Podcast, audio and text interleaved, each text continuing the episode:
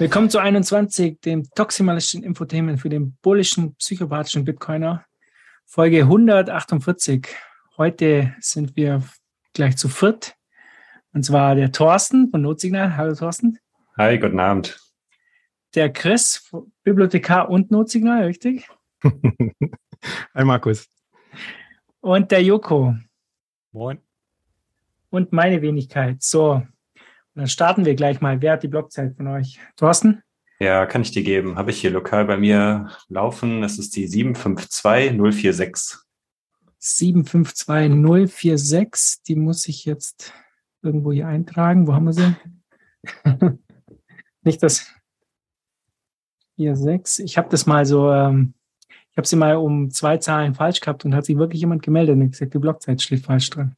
Also es passt doch jemand auf. Das macht ja mittlerweile fast jeder Podcast, ne? Also ich weiß nicht, von wem wir es geklaut haben, aber Tales from the Crypt, glaube ich. Macht, macht immer Blockzeit und Moskau-Zeit. Mindestens. Oh, da müssen ja. wir Moskau-Zeit noch nachliefern. Ich glaube, ich hab's. 49.93 Uhr habe ich. Ja, so oh, ungefähr. Ganz schön spät. Ganz schön spät, ja. Was ist das? 20.000 äh, Euro, Dollar ist ja jetzt gleich. Irgendwas. Ja, kommt hin. 20.000 Dollar, ja. So, ja, der neue Stablecoin, Bitcoin. 20.000 Dollar. So, Wettebericht haben wir jetzt keinen. nicht darauf, Markus. Wenn es morgen rauskommt, ist eingeworfen. genau. Ja, das kann gut sein. So, jetzt schauen wir, was für Themen wir denn heute haben. Zum einen habe ich ja gesehen, dass der Iran ein Gesetz verabschiedet hat, um äh, die Bitcoin-Verwendung äh, vor allem für den Außenhandel voranzutreiben. Und Russland hat auch solche Dinge angedeutet. Und ähm, ich finde es ja persönlich positiv, dass immer mehr Länder das akzeptieren. Nur bei mir kommt so ein, so ein komisches Gefühl da hoch. Ähm, was passiert, wenn die jetzt wirklich für den Außenhandel untereinander, Russland, Iran und noch ein paar andere Länder, die sozusagen ähm, für die USA Schurkenstaaten sind, wenn die das jetzt mehr und mehr verwenden, könnte es nicht negativ, sich negativ auswirken, dass die Amerikaner da anfangen, bestimmte Adressen zu zensieren. Wer von euch hat eine Meinung dazu? Also ich glaube, ich bin da immer noch so ein bisschen skeptisch, was das angeht. Also klar, so kleinere Sachen oder so, vielleicht einen Millionenbetrag oder mehrere Millionenbeträge kriegst du damit noch ordentlich hin. Aber ähm, überhaupt so an, an so große Beträge wie Milliardenbeträge an Bitcoin zu bekommen, äh, als irgendwie iranischer Staat, ist schon nicht ganz so einfach, glaube ich. Und das kriegt vielleicht Russland noch irgendwie hin, aber ähm, ich kann mir das irgendwie nicht vorstellen, dass damit wirklich so äh, Weltgeschäfte, internationale, äh, internationaler Handel mit abgewickelt wird. Das ist, also mhm. bestimmt irgendwann mal, ja, aber weiß nicht, ich bin immer noch recht skeptisch, was das angeht.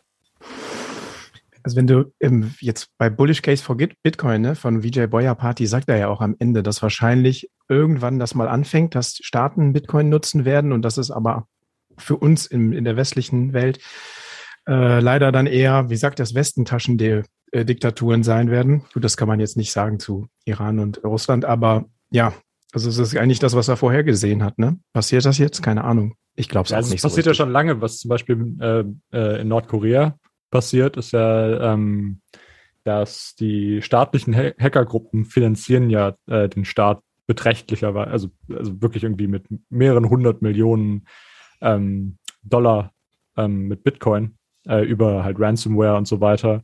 Und da ist bisher auch noch nichts so groß passiert. Aber dann natürlich, mhm. wenn wir das noch mehr sehen, dann wird natürlich das Risiko immer höher. Aber ähm, ja, also das ist jetzt nicht das erste Mal, dass irgendwie Staaten Bitcoin benutzen. Ja, wobei in, der, in, den letzten Jahren war ja der Iran auch immer wieder so, dass die ja Miner ins äh, Land holen mhm. wollten, dann haben sie sie wieder rausgeschmissen, dann haben sie sie wieder reingeholt, weil mhm. die Stromnetze da ja so instabil waren. Und irgendwann hatte ich, ja. meine ich, auch dann mal gehört, dass die da ja dann auch äh, irgendwie, ja, ihr könnt hier unsere Infrastruktur nutzen, aber ihr müsst irgendwie einen Teil irgendwie abgeben dann an die Regierung. Ja, genau. Also die werden von der äh, Regierung immer noch äh, kontrolliert und teilweise, also mhm. wenn ich das richtig verstanden habe, war das damals so, dass ähm, die äh, viel zu wenig Energie hatten und dann haben die einfach den Minern gesagt, okay, schaltet jetzt mal ab.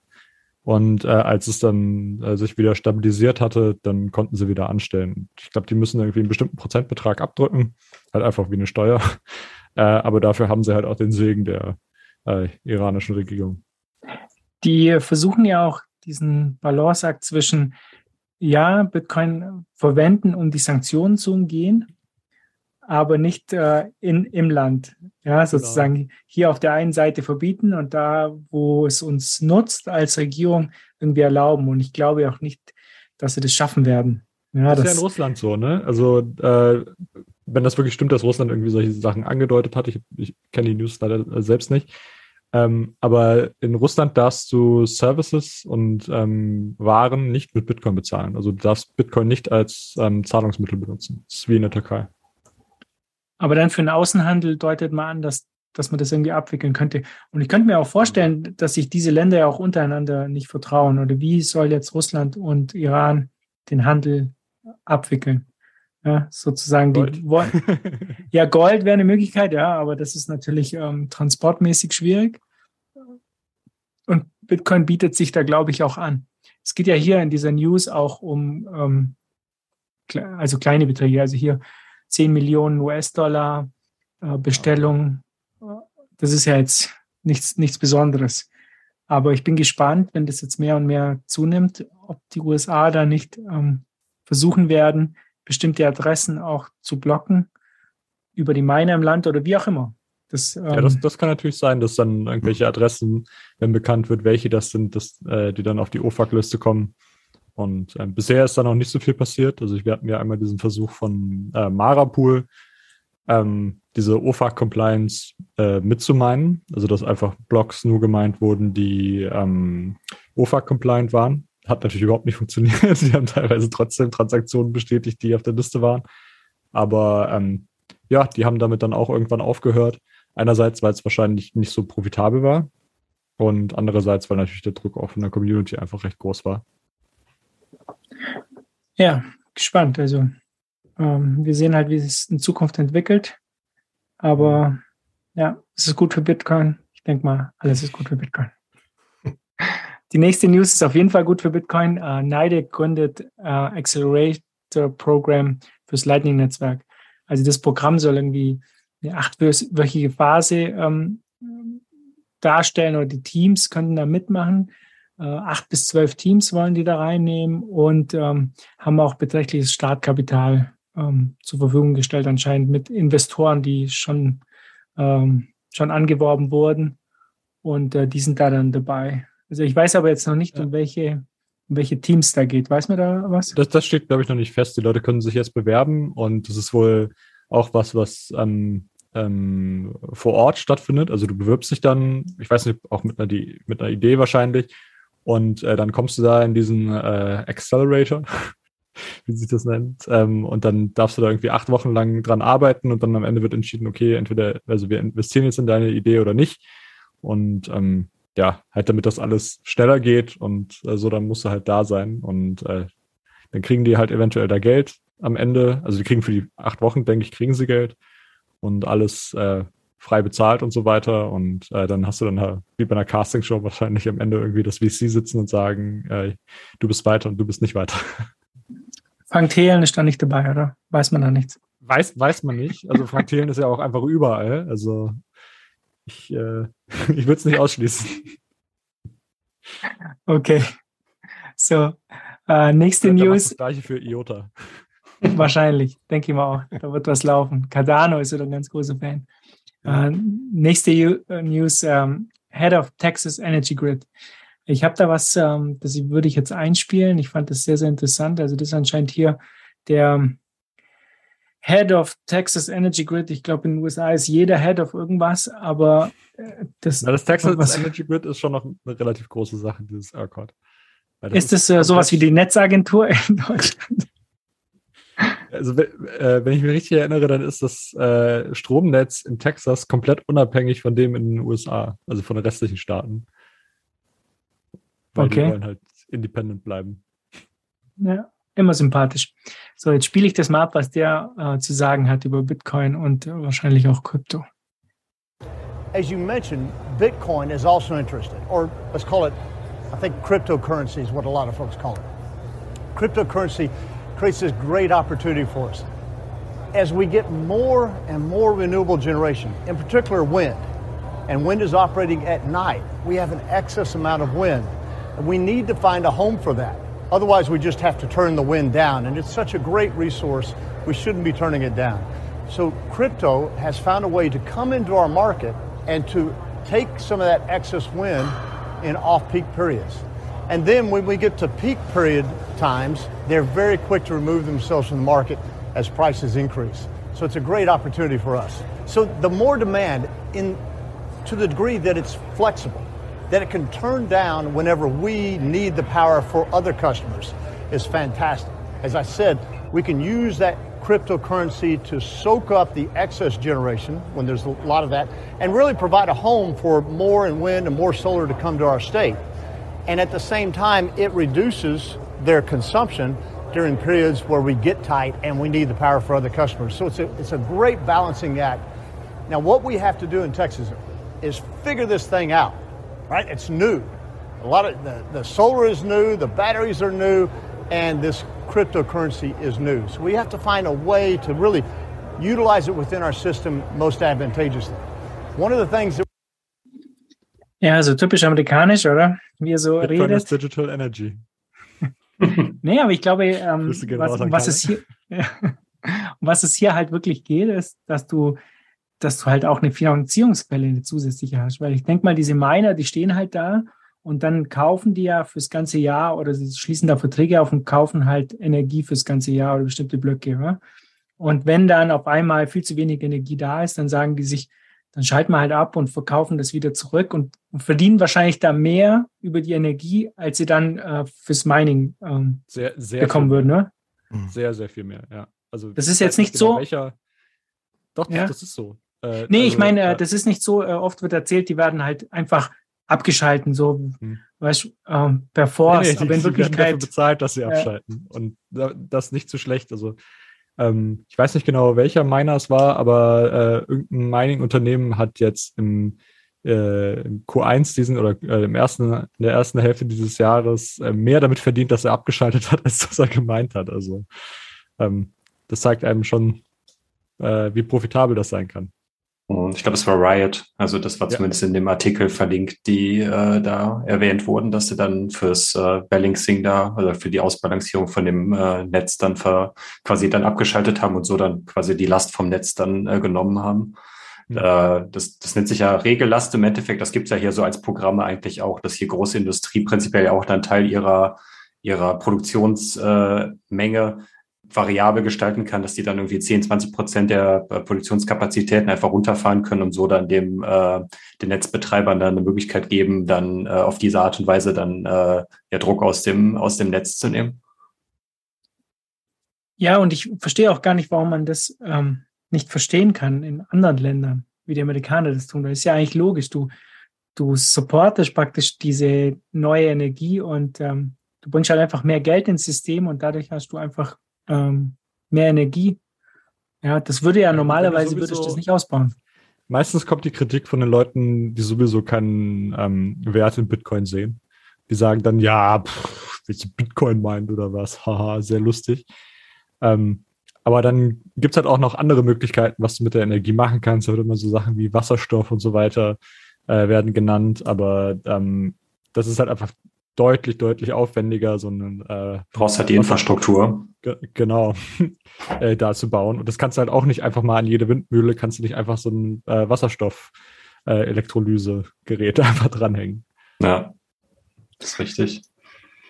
Naja, auf jeden Fall fand ich sehr interessant. Es gibt anscheinend doch ähm, auch andere Stimmen in der Welt und ähm, Deutschland Ja, ist Texas nicht ist der ja- Nabel der Welt. Texas ist ja generell sehr äh, progressiv, was das Thema angeht. Ne? Also die haben da ja äh, richtig viel, dass die in dem Bereich dann machen und äh, ja. Wobei der ich Also jetzt das auch Muss ich, das muss sich, glaube ich, erstmal äh, zeigen, ob das alles langfristig funktioniert. Also gerade ist natürlich Mhm. wirklich schwierig, auch für Miner irgendwie profitabel zu bleiben und so. Ähm, bei solch, solche Aussagen müssen sich immer über äh, längere Zeit irgendwie bestätigen können. Und wenn jetzt irgendwie auf kurze Zeit gesagt wird, irgendwie, äh, das lohnt sich nicht oder das lohnt sich, dann hat das erstmal nicht so viel Aussagekraft. Aber ähm, wenn man auf Dauer sieht, dass es sich lohnt, dann werden das auch äh, Energiekonzerne einfach für sich auch nutzen werden, weil die äh, so eine äh, Windmühle, die oder Windkraftrad, äh, das sich nicht dreht, bringt halt keine Kohle ein. Und ähm, wenn sich das halt rechnet, da irgendwie ein ASIC anzuschließen, dann denke ich, werden die das auf kurz oder lang auch machen. Okay, wir werden sehen, wie sich das entwickelt. So, und die nächste News äh, fand ich auch sehr, sehr interessant. Und zwar hat der Nico Jilch das getweetet. Äh, Federal Reserve of Minneapolis, und zwar der Präsident davon, hat sich ähm, in, in so einer Talkrunde, ist das, glaube ich, äh, zu CBDCs geäußert. Und was er da sagt, fand ich sehr, sehr interessant. Ich spiele das mal ab. This is, I'm pretty skeptical. I keep asking anybody, anybody at the Fed or outside of the Fed to explain to me what problem this is solving. A digital, I can send anybody in this room $5 with Venmo right now. Right? No, seriously. So what is it that a CBDC could do that Venmo can't do? And all I get is a bunch of hand waving. I get a bunch, well, maybe it's better for financial inclusion. Maybe it's better for cross border remittances. Maybe. Is there any evidence that it is? And, you know, they say, well, what about China? China is doing it. Well, I can see why China would do it. If they want to monitor every one of your transactions, you could do that with the central bank digital currency. You can't do that with Venmo. If you want to impose negative interest rates, you could do that with the central bank digital currency. You can't do that with Venmo. And if you want to directly tax customer accounts, you could do that with the central bank digital currency. You can't do that with Venmo. So I get why China would be interested. Why would the American people be for that? Wobei ich mir jetzt nicht sicher bin bei der Aussage, dass man das mit Venmo nicht machen kann, die ganzen Transaktionen überwachen. Da würde ich jetzt widersprechen. Aber anscheinend erkennen die das auch, dass so CBDCs ähm, vor allem für eines gut zu sein scheinen. Überwachung. Die Freiheit der Menschen zu begrenzen, ne? Überwachungsstaat. Mhm. Ja, ich, äh, ich fand das interessant, dass gerade jemand von der Federal Reserve das halt sagt, so deutlich. Und da im Hintergrund aber, wird wahrscheinlich drüber geredet.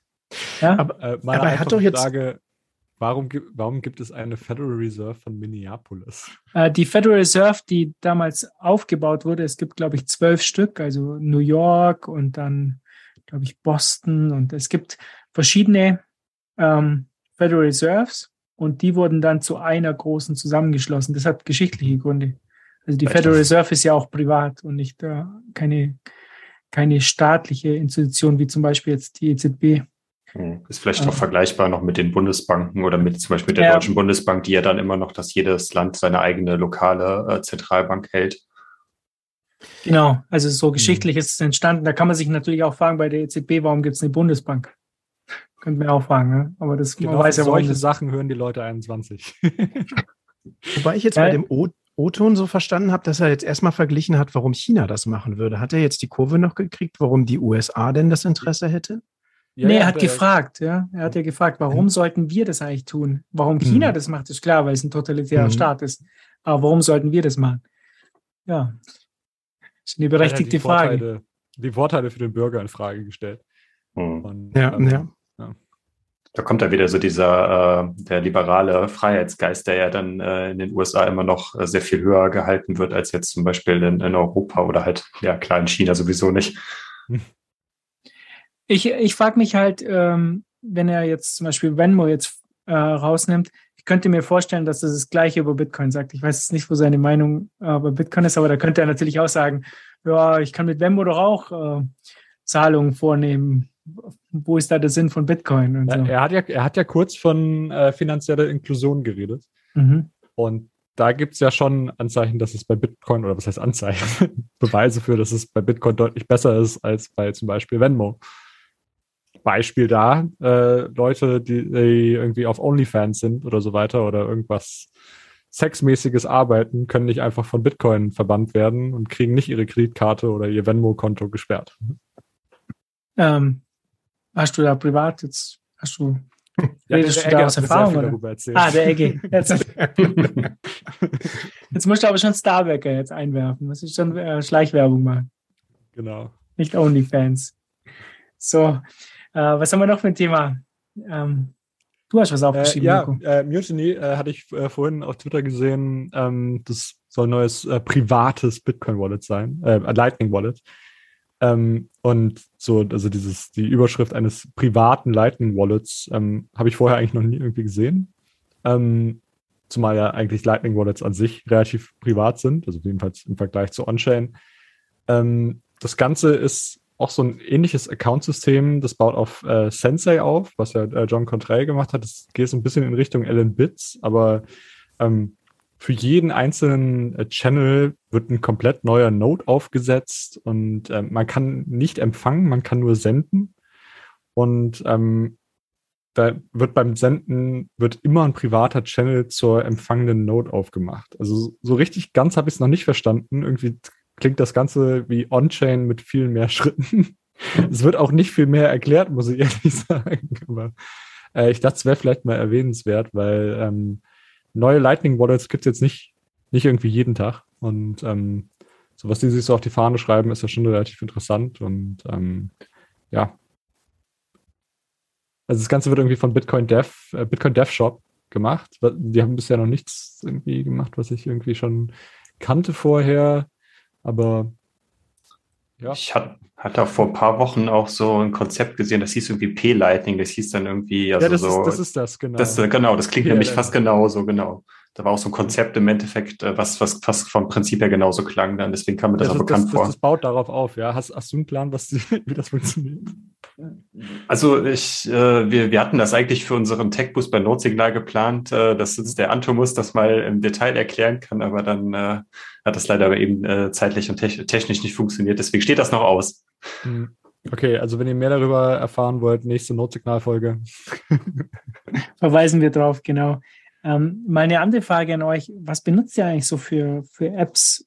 Ähm, ich habe jetzt mal bei mir jetzt nachgeschaut. Ich habe hier Breeze drauf, Wallet of Satoshi, Moon, äh, Phoenix, ähm, Blixt Wallet und Phoenix. ja, und dann ähm, ja. Wenn ich meinen eigenen Note nicht verwende, dann benutze ich Phoenix.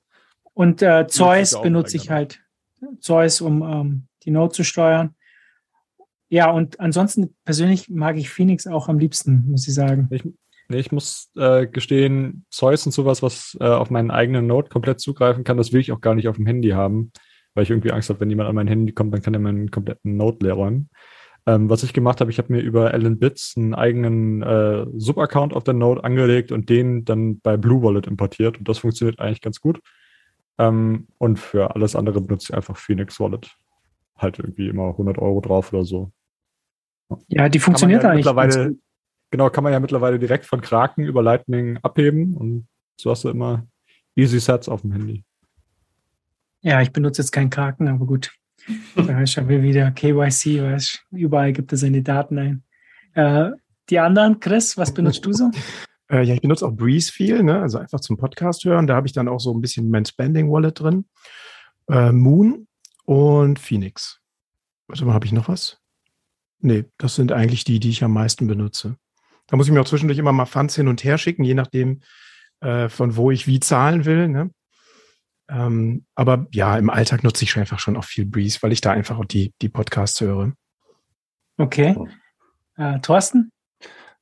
Äh, ja, äh, eigentlich Moon und Wallet of Satoshi und äh, ja, gegebenenfalls Zeus so ein bisschen. Dann von Breeze, äh, das hatte ich mal eine Zeit lang benutzt, da habe ich aber mittlerweile Abstand von genommen, jetzt gerade auch mit dem äh, Boosting-Feature, was es da für die Podcasts gibt. Und ähm, da sind dann teilweise, also haben wir jetzt auch schon von vielen Leuten gehört, bei mir ist das halt auch passiert, dass Leute was geboostet haben. Es wurde von der Wallet abgebucht, aber es ist nie angekommen.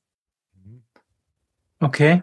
Habe ich jetzt also, auch so noch nie gehört. Hm, aber wir hatten das auch letztens, Thorsten, ne? Ich habe doch genau. irgendwie auch noch irgendwann was an Notsignal geboostet, das ist auch nie angekommen, ne? Und die Transaktion eigentlich angekommen sein, bei, oder? Das ist halt das Interessante, ich, man weiß es halt nicht. Also in der Wallet selber werden die Transaktionen halt als erfolgreich mhm. dargestellt, aber, dies, aber man sieht ja äh, äh, effektiv, dass die halt nie angekommen sind. Und das hat Jan Paul hatte das, du hattest das auch schon mal, ich hatte das auch schon mal und manche von unseren Hörern halt gegebenenfalls auch. Ich glaube, das, okay. so das funktioniert ja alles über Keysend, glaube ich. Ne? Genau. Ja. ja. Und gab es da nicht mal irgendeine äh, irgendwie das Problem, dass der letzte äh, im Hop also der letzte im, in der Route praktisch die Funds klauen kann oder so. Ah, ich, ich weiß nicht mehr genau. Ich glaube jetzt nicht, dass das das ist, was passiert ist. Aber wie habt ihr denn rausgefunden, dass das nicht angekommen ist? Also ja, wenn, wenn ich an Node-Signal booste, dann kann Node-Signal das ja sehen, ob ein Boost angekommen ist. Okay. Also ich sehe, dass es bei mir raus ist, ne, in meiner Breeze-App. Und bei Node-Signal kam es nicht an. Worüber checkt ihr das, äh, ob das bei Node-Signal ankommt? Äh, in dem Fall äh, mit äh, Thunder Hub dann auf dem, auf dem Node direkt selber dann. Ein bisschen, ja, hm. Aber die normalen äh, Value for Value Payments zeigt dann da an. Ja, ja, genau, genau. Also das Stream, das ist auch einer, einer unserer Hörer hat jetzt die Tage auch gesagt, dass das Boosten bei ihm zum Beispiel nicht funktioniert hat, aber die gestreamten Sats, die sind immer durchgegangen. Also, obwohl das ja quasi auch genau über den gleichen Weg geht. Vielleicht mal an Breeze tweeten oder eine DM schicken. Hm. Ja, Tweet ist immer besser. Öffentlichkeit herstellen. Druck aufbauen. Druck aufbauen. Hey, es geht nicht. Und so. Mm, ich, ich muss ja sagen, bei dem Podcast hören, beim Podcast hören fällt es mir echt schwer, auch auf Breeze umzusteigen, weil, weil ich halt so mit, ich habe, ich benutze äh, Castor und ich bin halt so, bin halt schon so mhm. gewohnt und äh, das, also das aus Gewohnheit kann ich nicht. Ja. Das ist iOS, ne? Ja.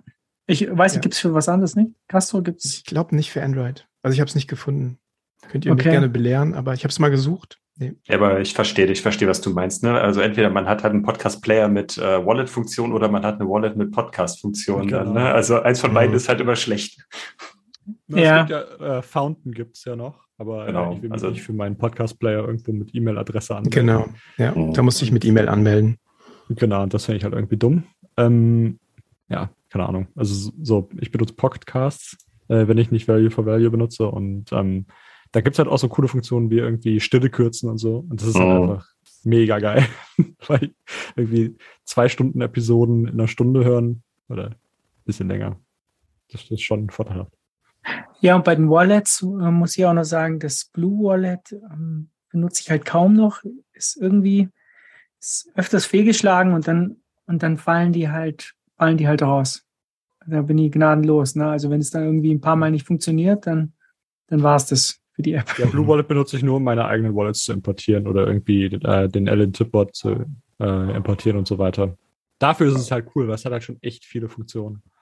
Ja. ja. Die sind jetzt ja auch zumindest dabei, die Lightning-Funktion ja auch umzubauen. Ne? Ich glaube, irgendwann hatte ich gehört, dass die, die äh, dieses Lightning Hub, was ja, worüber die das ja machen, dass das ja nicht mehr weiterentwickelt wird, aber dass die jetzt ja dann äh, auf das Kit umstellen. Genau, ja. auf das LDK dann ja. darauf eine Implementierung. Die gibt es ja auch schon über so genau, ein. Kann, äh, kann, kannst schon machen. Wenn du irgendwie, was war es, 20 Mal auf äh, Lightning genau. tippst oder irgendwie sowas. Ja, genau. okay, alles klar. Na gut, dann haben wir darüber gesprochen. Ähm, dann, Chris, du hast hier was aufgeschrieben von Jerome Powell, Fed Chairman. Was hat genau. der denn so genau. erzählt? Ja, da gab es ein Symposium in Jackson Hole habe mich erstmal gefragt, was ist ein Jackson Hole? Bis ich herausgefunden habe, dass das ein Ort am Fuße der Rockies ist. Und da gibt es wohl traditionell so ein Symposium. Und da hat Paul eine Rede gehalten. Und das war jetzt so keine, kein offizielles Announcement von der FED. Ne? Die machen ja da ihre, ihr, ihr FED-Meeting einmal, ne, ist das ein Monat oder so. Und da hat er aber auf jeden Fall bei dieser Rede auch weitere Zinserhöhungen ange, äh, angekündigt zur Bekämpfung der Inflation. Die liegt im Moment in den USA bei 8,5 Prozent und hat ein bis zum Jahresende ein angestrebtes Zinsniveau von drei bis dreieinhalb Prozent angekündigt. Und das würde halt jetzt einen größeren Zinsschritt bedeuten in den nächsten Monaten. Ähm, Im Moment sind wir bei zweieinhalb bis 2,5 Prozent. Und da wird jetzt erwartet, dass, dass der nächste Zinsschritt so 0,75 Prozent sogar sein kann. Ja, und daraufhin sind dann die Märkte gecrashed. Da ist S&P, Dow Jones, Nasdaq am stärksten mit 4,1 Prozent und der DAX auch eingebrochen. Und wahrscheinlich erklärt das auch so ein bisschen jetzt diesen Bitcoin-Dump, äh, den es so gab am Wochenende. Ja, das, ähm, die äh, Stimmen sagen, dass die EZB das wohl auch machen will, einen größeren Zinsschritt. Da bin ich mal gespannt. Markus, du hast das kommentiert hier, ne? Dass das für die schwerer wird. Ja, ich, ich glaube halt, ja, sorry, oh, sorry, Thorsten. Ich glaube halt, dass die das, äh, dass die mitziehen müssen. Also wenn die das, wenn die jetzt einen größeren Schritt machen und die machen das nicht, dann kracht der Euro halt noch mehr mhm. ein. Ja? Und dann ist halt die Frage, da hast du noch mehr Inflation im Euroraum. Auf der anderen Seite bin ich fest davon überzeugt, dass das nicht mehr lange gut geht und wir mhm. ähm, halt einen Wirtschaftseinbruch sehen. Und ich habe auch das Gefühl jetzt in der Industrie, dass das so langsam in die Richtung geht. Und dann ja, dann wird es sowieso schwierig. Ja. Hm. Und dass die die Geldmenge da ausweiten müssen. Aber ich habe hier noch einen Tweet vom Alex von Frankenberg, der hat den vorher abgesetzt.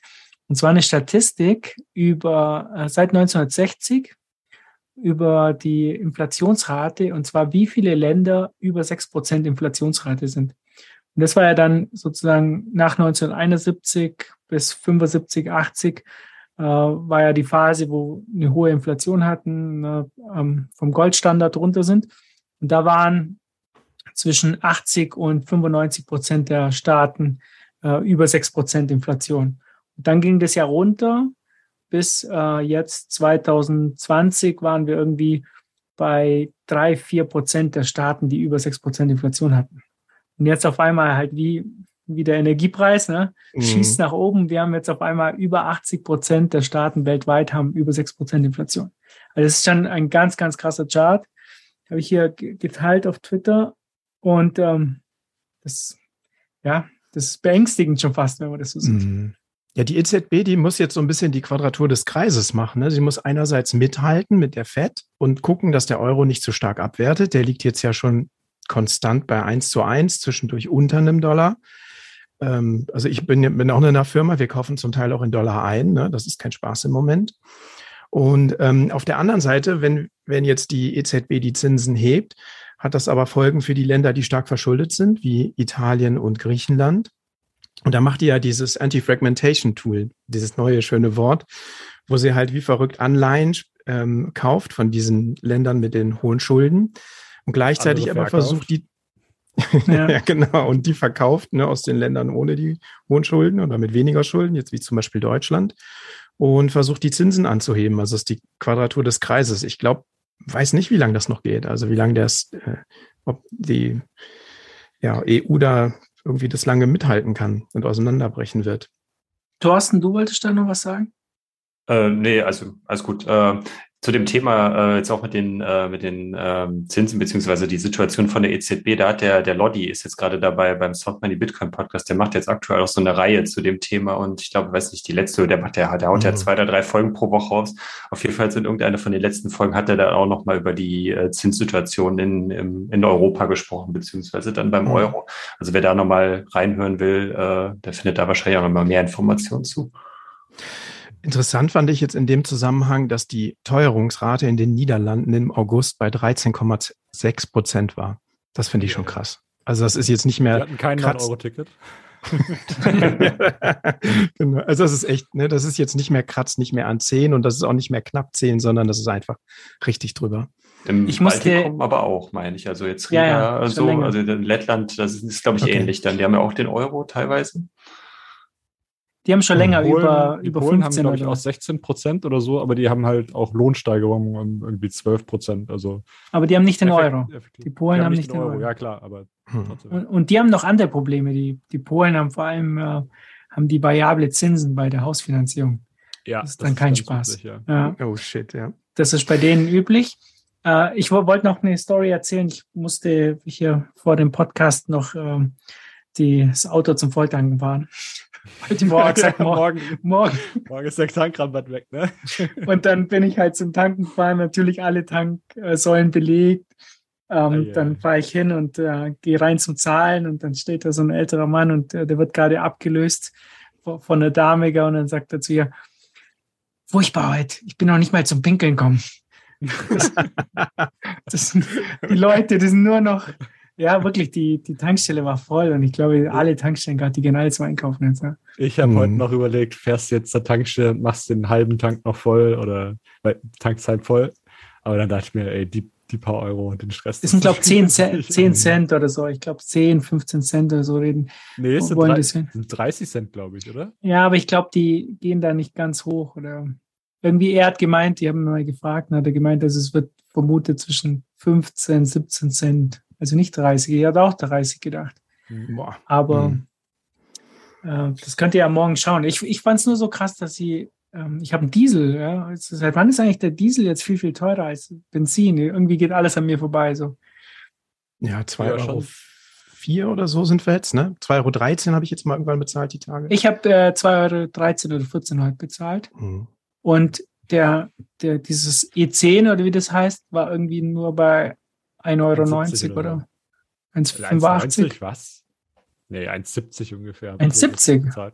Ja. Okay. Ich, aber ich bin letztens über einen Brenner gefahren, ähm, von Italien zurück.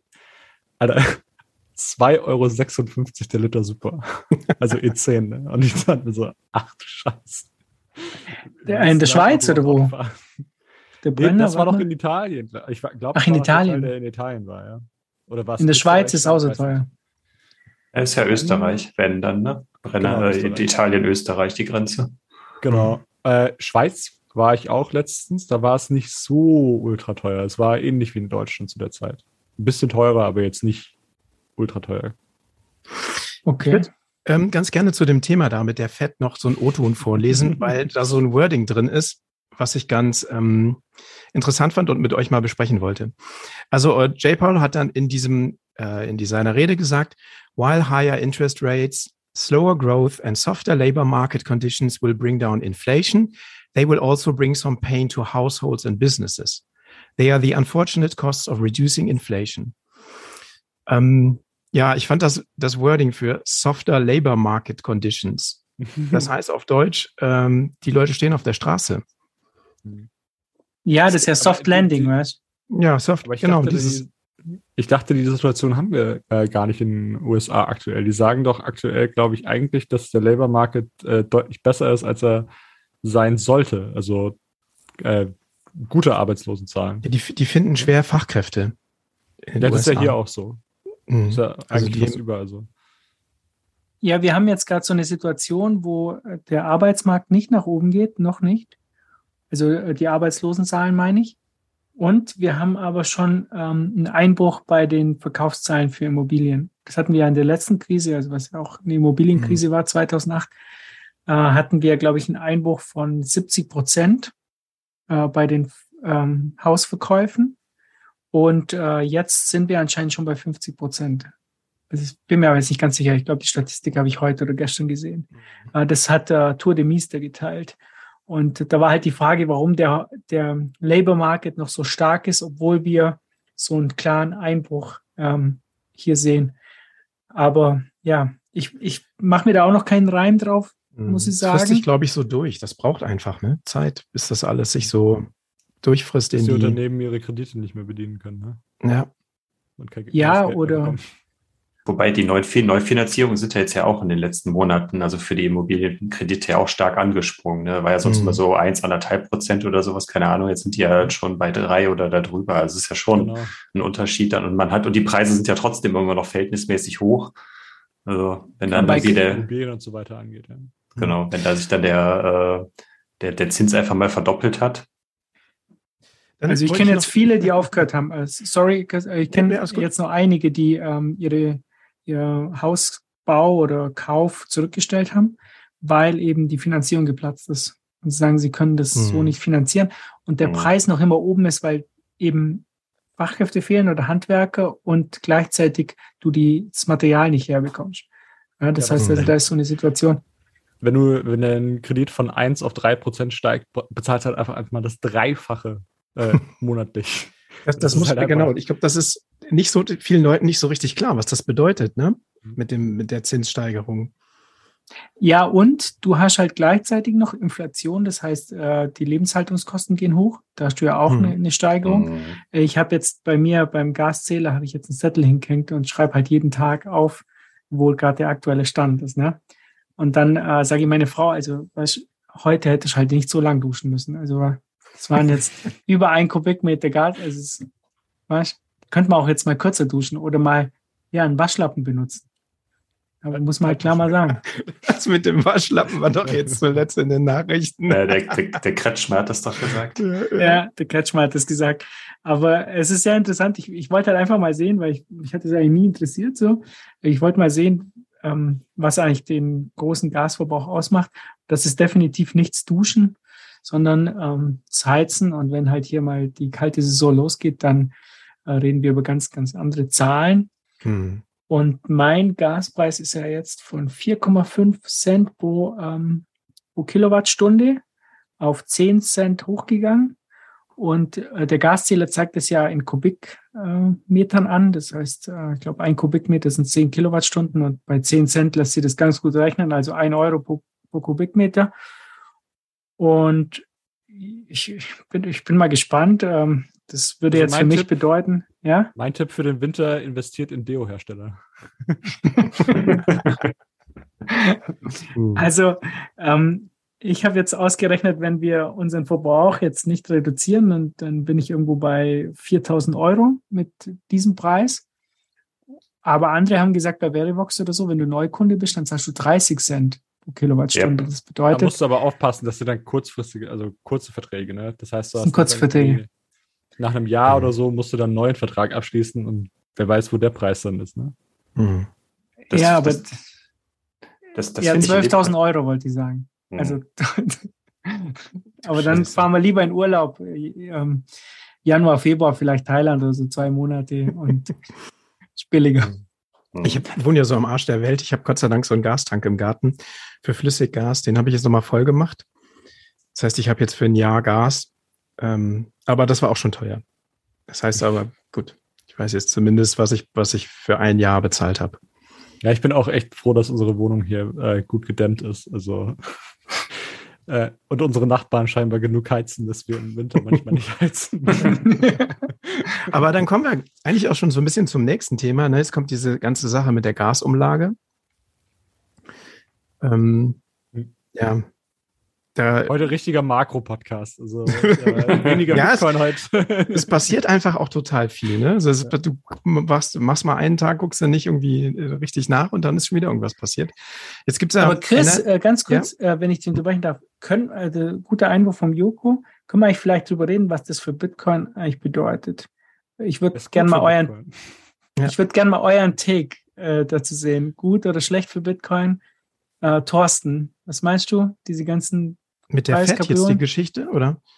Äh, grundsätzlich halt diese ganze Markt Fed und äh, die, die Preisexplosion bei Gas und so weiter. Thorsten, gut mhm. für Bitcoin, schlecht für Bitcoin?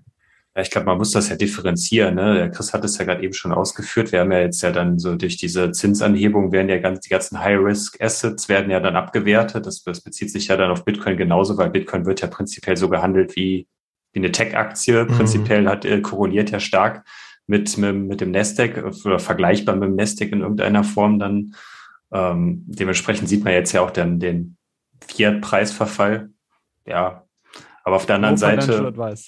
Natürlich, natürlich. äh, aber auf der anderen Seite weiß ich jetzt natürlich nicht, das mit diesem, mit dem Gas, das hat irgendwie so gefühlt, das ist ja irgendwie nur so ein rein deutsches Ding, so gefühlt, ne? Also äh, es gibt ja immer so, es gab ja immer so, naja, aber dieses Thema mit der Gasumlage, welche Länder auf mhm. der Welt haben eine Gasumlage? Und da war da irgendwie nur eine Flagge nur bei Deutschland. ja, aber Na, ich glaube, das Wien haben wir doch jetzt äh, auch gesehen, da, da ja. Wien Gas und wie das heißt. Gut, das ja war, war ja was anderes noch, ja. Aber jetzt würde mhm. äh, Chris, dein Take dazu, äh, gut Bitcoin, Tja, schlecht? Also wie Thorsten sagt, ne, also jetzt für den Preis, das, das bedeutet Volatilität. So what? Also wenn du ja langfristig in Bitcoin bist, dann interessiert dich der Preis eh nicht so. Ähm, ich glaube, was du bei Bitcoin einfach weißt, du hast keinen Jerome Powell, du hast nicht irgendwie so einen Roundtable von Leuten, die darüber entscheiden, wie ähm, die Zinsen steigen oder fallen, welche Anleihen gekauft werden. Was ich auch noch sagen wollte mit dem Kommentar von Jerome Powell, ne? also dass die unfortunate cost of reducing inflation ist halt, dass es Haushalte und ähm, Businesses betrifft.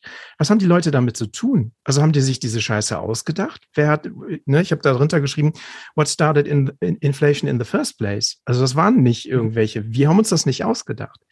Und ich glaube, das ist das bei Bitcoin, dass du einfach weißt, was passiert. Da gibt's jetzt eine Inflationsrate, die reduziert sich immer weiter. Das ist alles total transparent und du hast ein Geld, das dir keiner nehmen kann. Es gibt keinen scheiß CBTC, der dir irgendwie negative Interest Rates von deinem Wallet abzieht. Das ist das. Du hast halt einen Angelpunkt, einen Ankerpunkt, bei dem du dich festhalten kannst. Das ist mein Take daraus. Ist aber ein Rant abgelassen. Ja, Joko. Ja, ich glaube schon, dass wenn die Leute im Winter äh, weniger Kohle haben, wie ihre, ähm, zum Investieren oder so, die halt, äh, wenn du halt irgendwie eine Gasrechnung von mehreren tausend Euro begleichen musst, dann hast du halt einfach kein Geld, um das aufs Sparbuch zu packen oder irgendwie zu investieren. Ähm, ich glaube schon, dass es kurzfristig erstmal äh, kein gutes Zeichen für Bitcoin sein könnte. Aber auf lange Sicht, äh, wie Chris schon meinte, das macht eigentlich äh, keinen großen Unterschied, was das angeht. Und wenn wir längere Zeit hohe ähm, Inflationsraten haben, dann denke ich, dann ist das auch durchaus bullish.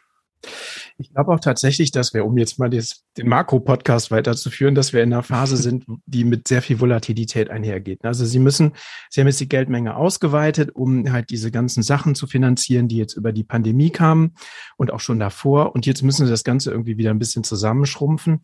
Aber alles, alle Staaten, alle sind so verschuldet, dass das gar nicht geht. Also das wird jetzt eine Weile wahrscheinlich so gehen. Das ganze Ding wird wieder in sich ein bisschen zusammengeschrumpft, bis es richtig knallt. Und wahrscheinlich gehen irgendwelche Währungen dabei kaputt und so. Dollar und Euro werden es erstmal nicht sein, aber kleine. Und dann wird das Ding wieder aufgepumpt. Also ich glaube, das ist halt wie so ein, ne, wenn du dir diese Charts in den, aus den 1920er Jahren anguckst, aus der großen Inflation in Weimar, dann war das genauso. Das war ein riesiges Rauf und Runter und ich glaube, da sind wir mittendrin. When money dies. Ja, also ich ähm, glaube auch, ähm, da gibt es ein ganz gutes Zitat auch von Nico Irich letztens, weil jetzt kommen die Kritiker natürlich, vor allem aus, aus dem linken Sektor, Linkspartei und wie sie alle heißen, und äh, die Journalisten und sagen halt, hä, Bitcoin, Inflationsschutz. Ähm, was man an anderen Charts halt sieht, ist, dass der Bitcoin-Preis halt stark korreliert mit ähm, der Geldmengenausweitung. Und wenn die Inflation jetzt schon da ist, dann müssen ja die Zentralbanken was tun. Und man geht ja davon aus, dass sie was tun, eben die Zinsen erhöhen und diese Geldmengenausweitung zurückfahren. Und das versuchen sie ja jetzt. Mal sehen, wie lange das gut geht. Und äh, Nico ich hat da letztens gesagt, man kauft sich ja eine Versicherung nicht, wenn das Haus brennt. Ja, und man hat ja gesehen bei der Geldmengenausweitung, als das dann richtig losging, ähm, ist der Bitcoin-Preis angesprungen von 3000 auf 60.000, 70.000 Dollar oder so. Und äh, dann wurde die Geldmengeausweitung wieder zurückgefahren, als man gesehen hat, da die Inflation ist jetzt da. Und dann kam ja der Preis runter. Und ich glaube, Tour de Mister hat es letztens auch geteilt. Da war so ein Chart, ne, ähm, wie stark steigt die Geldmenge und der Bitcoin-Preis. Und da hat man schon eine ähm, mhm. starke Korrelation gesehen. Und natürlich sieht man die auch mit den Tech-Aktien. Ja, was Thorsten jetzt vorher gesagt hat, ähm, dieses Risk-on, Risk-off ähm, mhm. ist, glaube ich, teilweise auch ein Money Printer on, Money Printer off.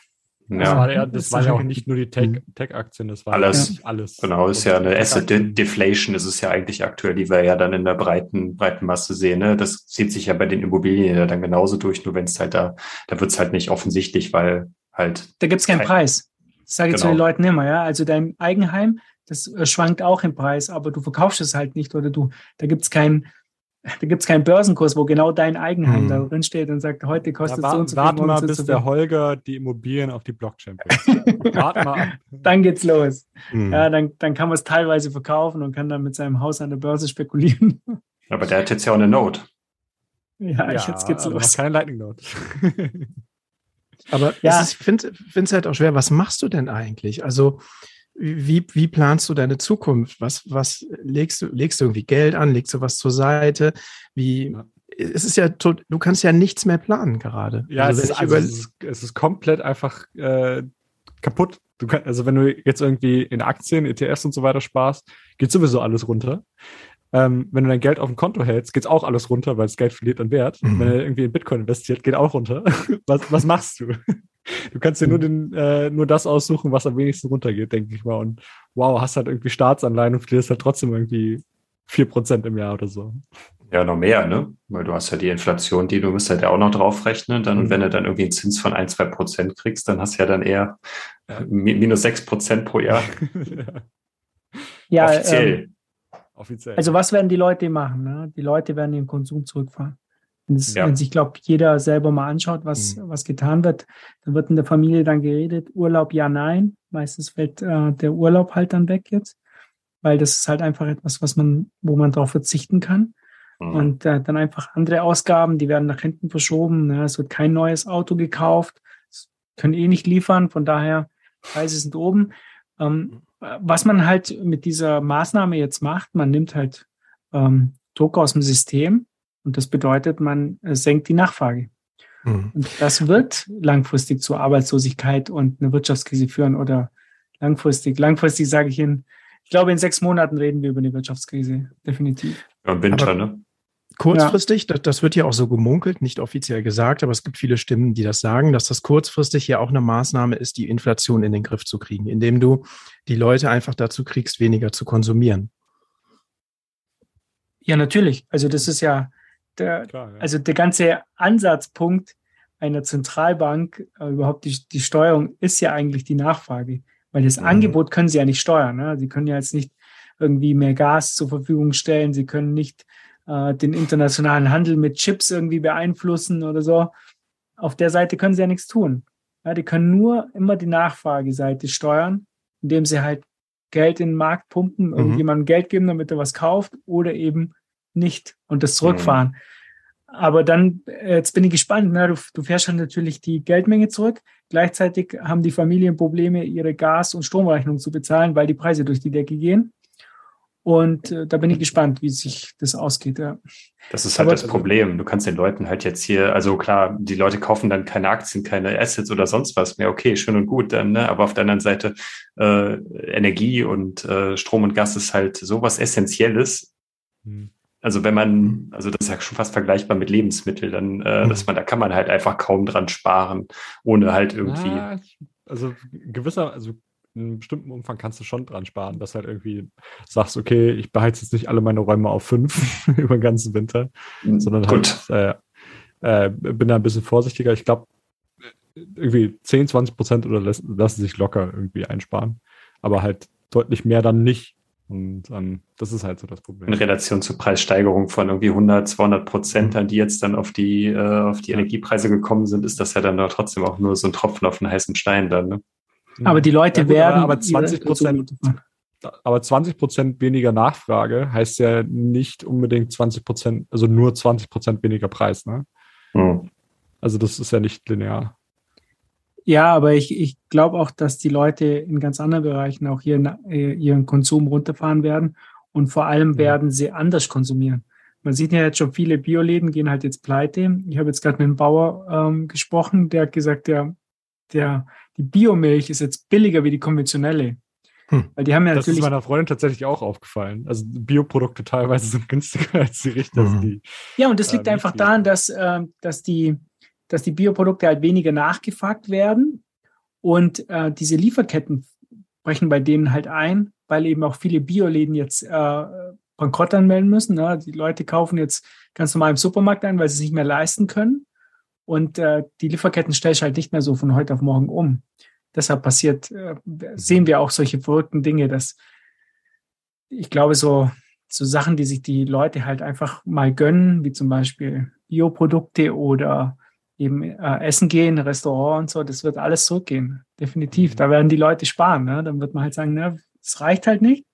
Und äh, wir kochen selber und essen daheim und gehen halt nicht ins Restaurant. Da werden wir das sehen, glaube ich, in hm. nächster Zeit. Es ist ja grundsätzlich auch nicht schlecht. Also bewusster mit Energie umzugehen und selber zu kochen, ist ja alles super. Aber das die Folge von einer Fehlplanung, von einer zentralen Fehlplanung ist, ist dann mal wieder was anderes, ne? Ja, du hast halt einfach, ich meine, das geschieht halt so schnell jetzt. Du hast halt einfach Restaurants und Arbeitsplätze da, ne? Und ähm, mhm. dann hast du ständig diese Änderungen im System. Und das, ja, du, wie du, du hast ja vorher gesagt, du kannst nicht planen. Ne? Wie kannst ja. du jetzt, stell dir vor, du hast ein Restaurant, dann kommt Covid, dann musst du ja. zumachen. Oh. Jetzt kommen auf einmal kommt Inflation, dann gehen die Leute nicht mehr essen. Also ich meine, das muss ja der Horror sein für diese Leute. Ja? Du hast ein mhm. Unternehmen und äh, ja, und ich kann mir vorstellen, dass viele auch nicht ruhig schlafen können. Ja, das auch jetzt äh, zum Beispiel in anderen Bereichen, also jetzt Shift Crypto zum Beispiel, der Euro bricht weg.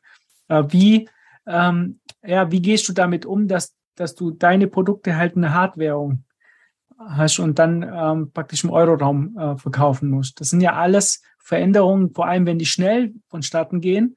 Dann, hm. wie wirst du als Unternehmen da reagieren? Wie wirst du planen? Du kannst dich darauf nicht vorbereiten. Ja, wir kaufen unsere Produkte in Dollar ein. Also. In Dollar ein und das, verkauft sie in Euro. Das ist ja auch noch. Genau. Mhm. Das ist nicht gut. Mhm. Hattest du vor zwei Jahren noch eine schöne Marge? Ich kenne das auch aus meiner Arbeit. Und jetzt Darfst it's gone. Ja.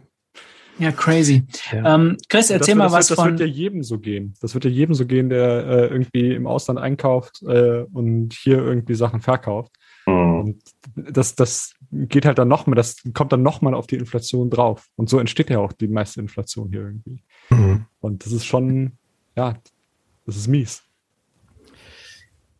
Ja, Chris, ja. Ähm, du hast hier noch was aufgeschrieben und zwar äh, zu Uniper und Wien Energie.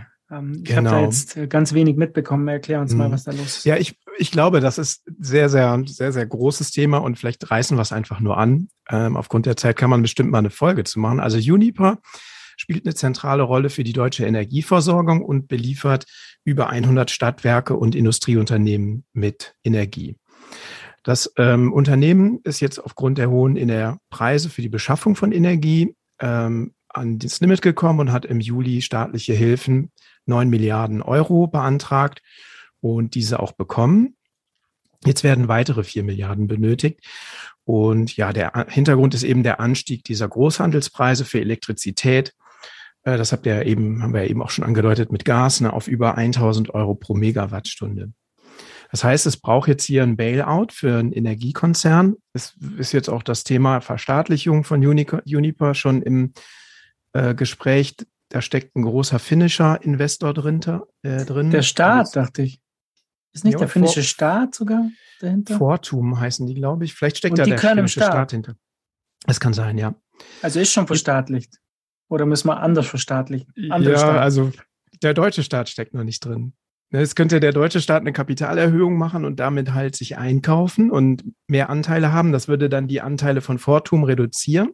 Die sind dann nicht für, die haben sich dagegen ausgesprochen. Aber irgendwie muss die Energie gesichert werden. Und ja, es braucht halt jetzt ein Bailout. Und ich habe das mit reingenommen, weil ich glaube, dass so dieses, ähm, was uns jetzt in Europa an den, ans Limit bringen wird und eben zu vielen Bailouts führen wird und Verstaatlichung ist eben diese ganze Energiegeschichte, weil du Energie nicht drucken kannst. Du kannst Geld drucken, aber Energie eben nicht. Und da sitzt äh, zumindest auf der Gasseite, so mit Nord Stream sitzt jemand auf der anderen Seite, der sagt so, hey Leute, ne, euer Papiergeld interessiert mich nicht. Ich ähm, schaue jetzt mal, dass ich den, das Angebot verknappe. Weil in Wien, Wien Energie ist ein bisschen anderes Thema. Ähm, vielleicht noch ganz kurz zu Uniper. Ne? Da gab es jetzt ein Interview mit Habeck bei Lanz und der hat halt diesen Whatever it takes Moment gebracht der hat halt gesagt, ne, dass ähm, was immer auch notwendig wird, wird gemacht, damit dass die Energieversorgung gesichert ist. Sprich auf Deutsch, ähm, die Regierung wird gucken, dass Unipa das ganze Ding übersteht und uns weiter mit Energie versorgen soll. Deswegen ja auch die Gasumlage, ne? Das ist ja auch quasi nur genau. eigentlich wegen Unipa dann äh, so ins Rollen gebracht worden. Genau. Also wir, die, die Gasverbraucher zahlen jetzt eben eine Auflage, äh, eine, eine, ja, eine Umlage, dass sie das die eben diesem, diesem Konzern zugutekommt, damit er weiter uns durch den Winter bringt. Wien Energie ist, muss auch ein, vom, ja, vom Staat jemand gebailoutet werden, ein Unternehmen. Da ist der Hintergrund ein bisschen anders. Die haben irgendwie Liquiditätsengpässe, ähm, weil sie Termingeschäfte gemacht haben an der Strombörse. Und ich habe versucht, das jetzt mal so aufzudröseln, was da passiert ist. Ich habe das am Ende noch nicht richtig verstanden. Also es gibt super viel Zahlensalat. Ähm, die einen Stimmen sagen, die haben sich verspekuliert und eben diese Termingeschäfte in den Sand gesetzt und brauchen jetzt einfach zwei Milliarden vom Staat. Dann heißt es wieder, sie brauchen ein bisschen weniger. Das ist auch ziemlich aktuell. Also das war tagesaktuell heute. Da könnt ihr mal gucken. Gibt es vielleicht jetzt sogar schon wieder ein neues Bild. Das wird sich wahrscheinlich in den nächsten Wochen klären. Aber ich glaube, das Big Picture ist eben, dass wir das Problem haben, dass man eben, wir einen Energieengpass haben und den nicht so einfach mit dem Money Printer lösen können. Ja, und am Ende wird es wahrscheinlich uns treffen, ne? die, die Verbraucher, die dann das Ganze mittragen. Genau, was denkt ihr dazu? Also bei mir stellt sich immer die Frage, was ist die Alternative? Weil, ähm, wenn ich das richtig verstanden habe, bei Juniper zum Beispiel ist ja jetzt der Fall, ähm, die haben lange laufende Verträge mit Kunden und sagen wir mal irgendwie äh, 30 Cent oder nein, das ist ja Gas oder was weiß ich, was Gas kostet, ich weiß es leider nicht genau. Aber sagen wir mal 10 Cent irgendwie die Kilowattstunde oder so Gas. Ähm, und äh, jetzt stellt sich heraus, auf einmal äh, verzehnfacht oder ver, äh, verhundertfacht sich der Preis. Ähm, das passiert ja in der Regel eigentlich nicht. Also ähm, wie, wie kann sich ein Konzern äh, für sowas absichern? Und die Alternative, wenn sie sich halt nicht absichern können, ist halt, ähm, ja, dann kriegen halt die Kunden am Ende keinen Strom. Also dann können sie keinen Strom, äh, kein, kein Gas mehr. Sorry äh, können sie halt kein Gas mehr liefern und dann frieren die Leute halt. Und ähm, ja, was, was wäre da die Alternative ähm, anders als ein Bailout?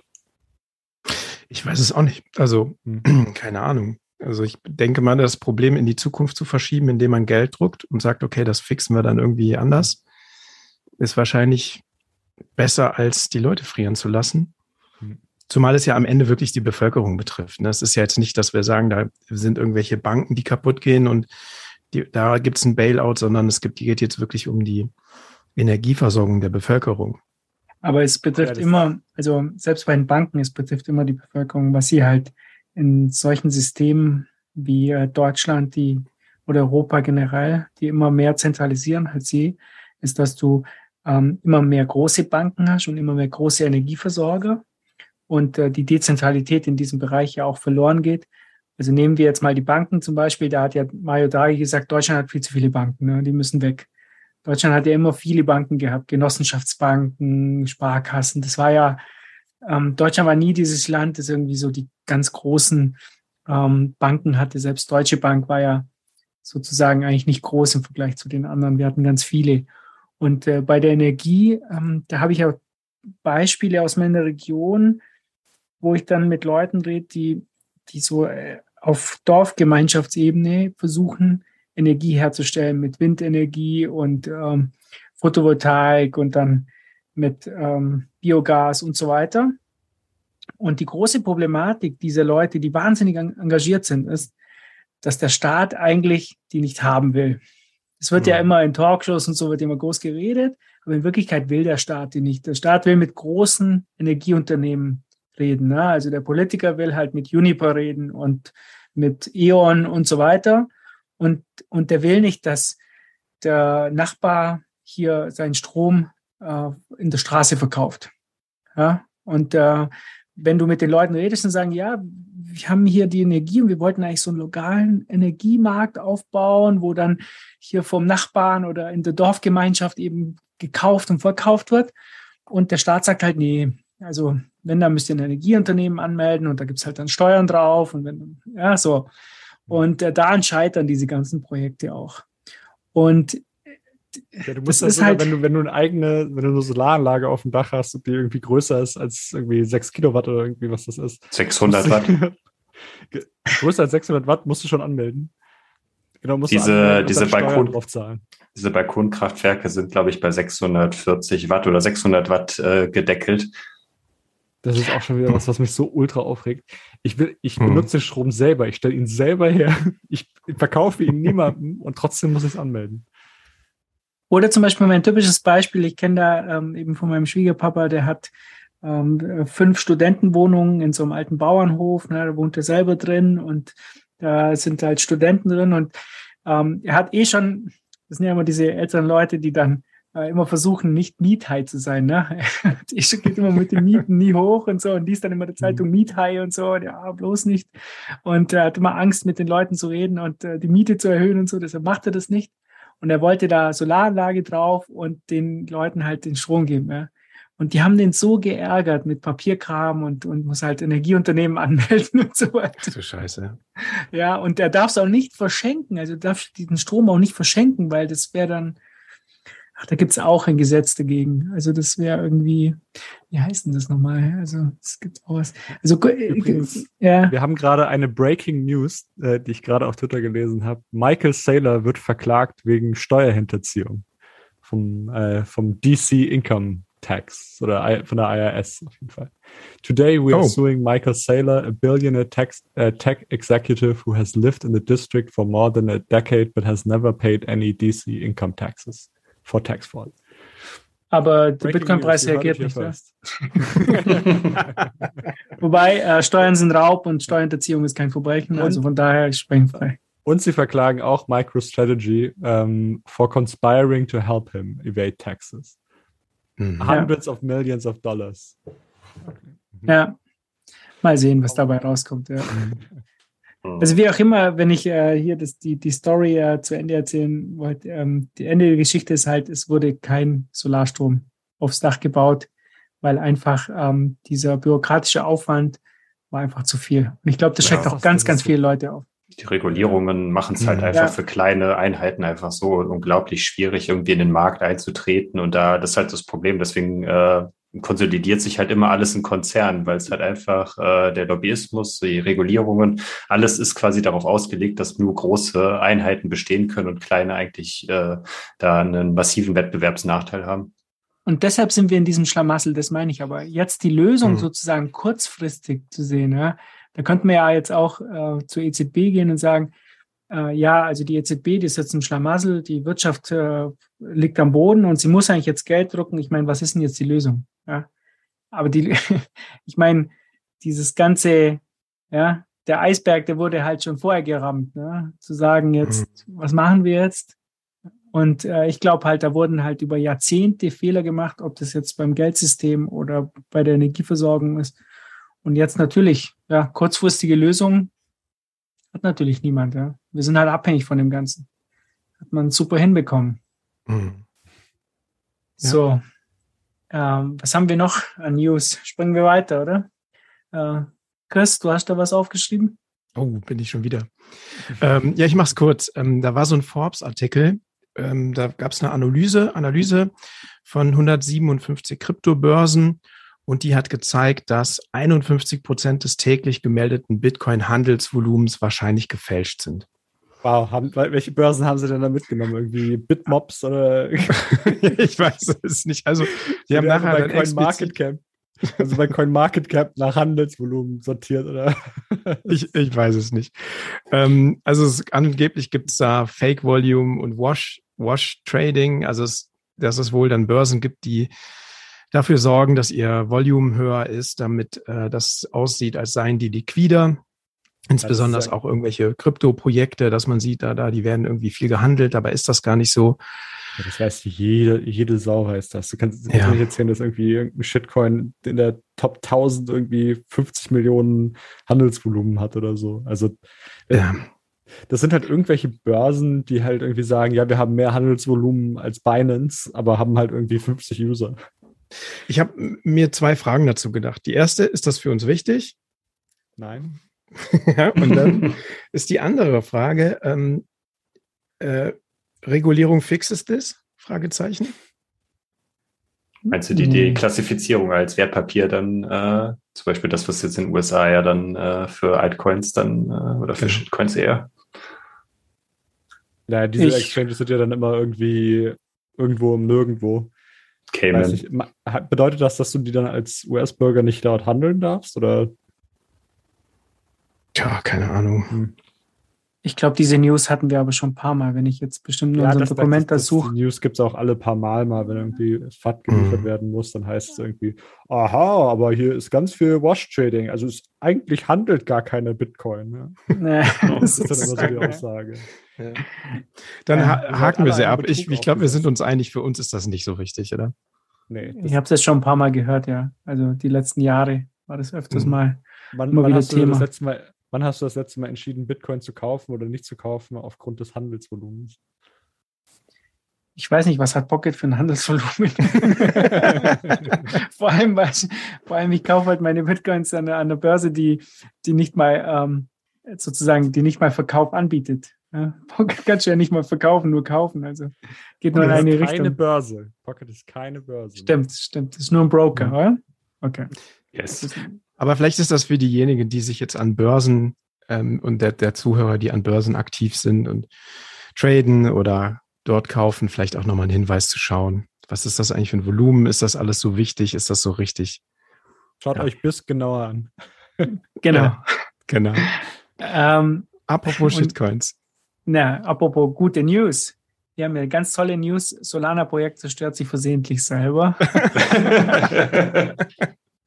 Das fand ich extrem witzig. Und zwar haben die Entwickler hier von irgendeinem Projekt ein Update durchgeführt. Und zwar hieß diese Solana Trading Plattform OPFI.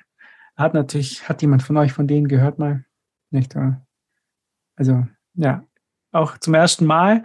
Und äh, die haben versehentlich die Selbstzerstörung aktiviert. Äh, Gelder in Höhe von 660.000 US-Dollar sind dauerhaft gesperrt. Also das Entwicklerteam hat da irgendwie einen Programmbefehl falsch verstanden. Und, äh, Exit Solana Programm oder so, irgendwie sowas. Ja, das hieß Solana Program Close. Ähm, irgendwie sowas. Und das ähm, ist bei Solana so eine Art Kill-Switch.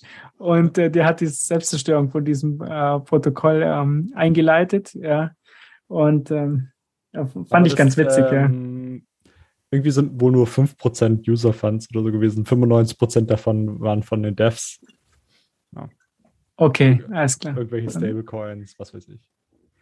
Ja, ich glaube irgendwie USDT Und die kriegen wohl so. auch ihr Geld zurück, die User, so wie ich das verstanden habe. Trotzdem fand ich es witzig, also dass man da wirklich so ein Kill-Switch eben anmachen kann mit einem einfachen ähm, Befehl. Naja. Guter Anwärter so. von Darwin Award. So, Thorsten, jetzt, du hast eine News noch für uns. Ja, es ist ja eigentlich keine News, das ist eigentlich eher nur so eine Info über das aktuelle, also was jetzt so diese Woche so passiert. Äh, für die Leute, die vielleicht dann da sind, äh, jetzt am Wochenende, glaube ich, Freitag startet sie, glaube ich, offiziell, ist die Baltic Conny Badger endlich mal wieder nach, glaube drei Jahren, seit 2019, glaube ich, hat es das letzte Mal stattgefunden, wegen Corona halt ausgefallen in Riga. Ähm, äh, ein paar von uns, der Jan Paul und ich glaube auch der, der Daniel von 21, die beiden teilen sich, glaube ich, auch ein Zimmer oder beziehungsweise ein Airbnb zusammen. Also die, die sind jetzt äh, Zimmergenossen. Ähm, ja, die sind die, ah ja, okay, perfekt. Dann äh, genau, dann kannst du ja vielleicht dann auch noch mal was dazu sagen. Aber ansonsten grundsätzlich, da ist jetzt schon ein bisschen Programm, glaube ich, in Riga seit seit Montag. Also dass da so Meetups sind und dass da schon die ersten Leute in der Stadt unterwegs sind.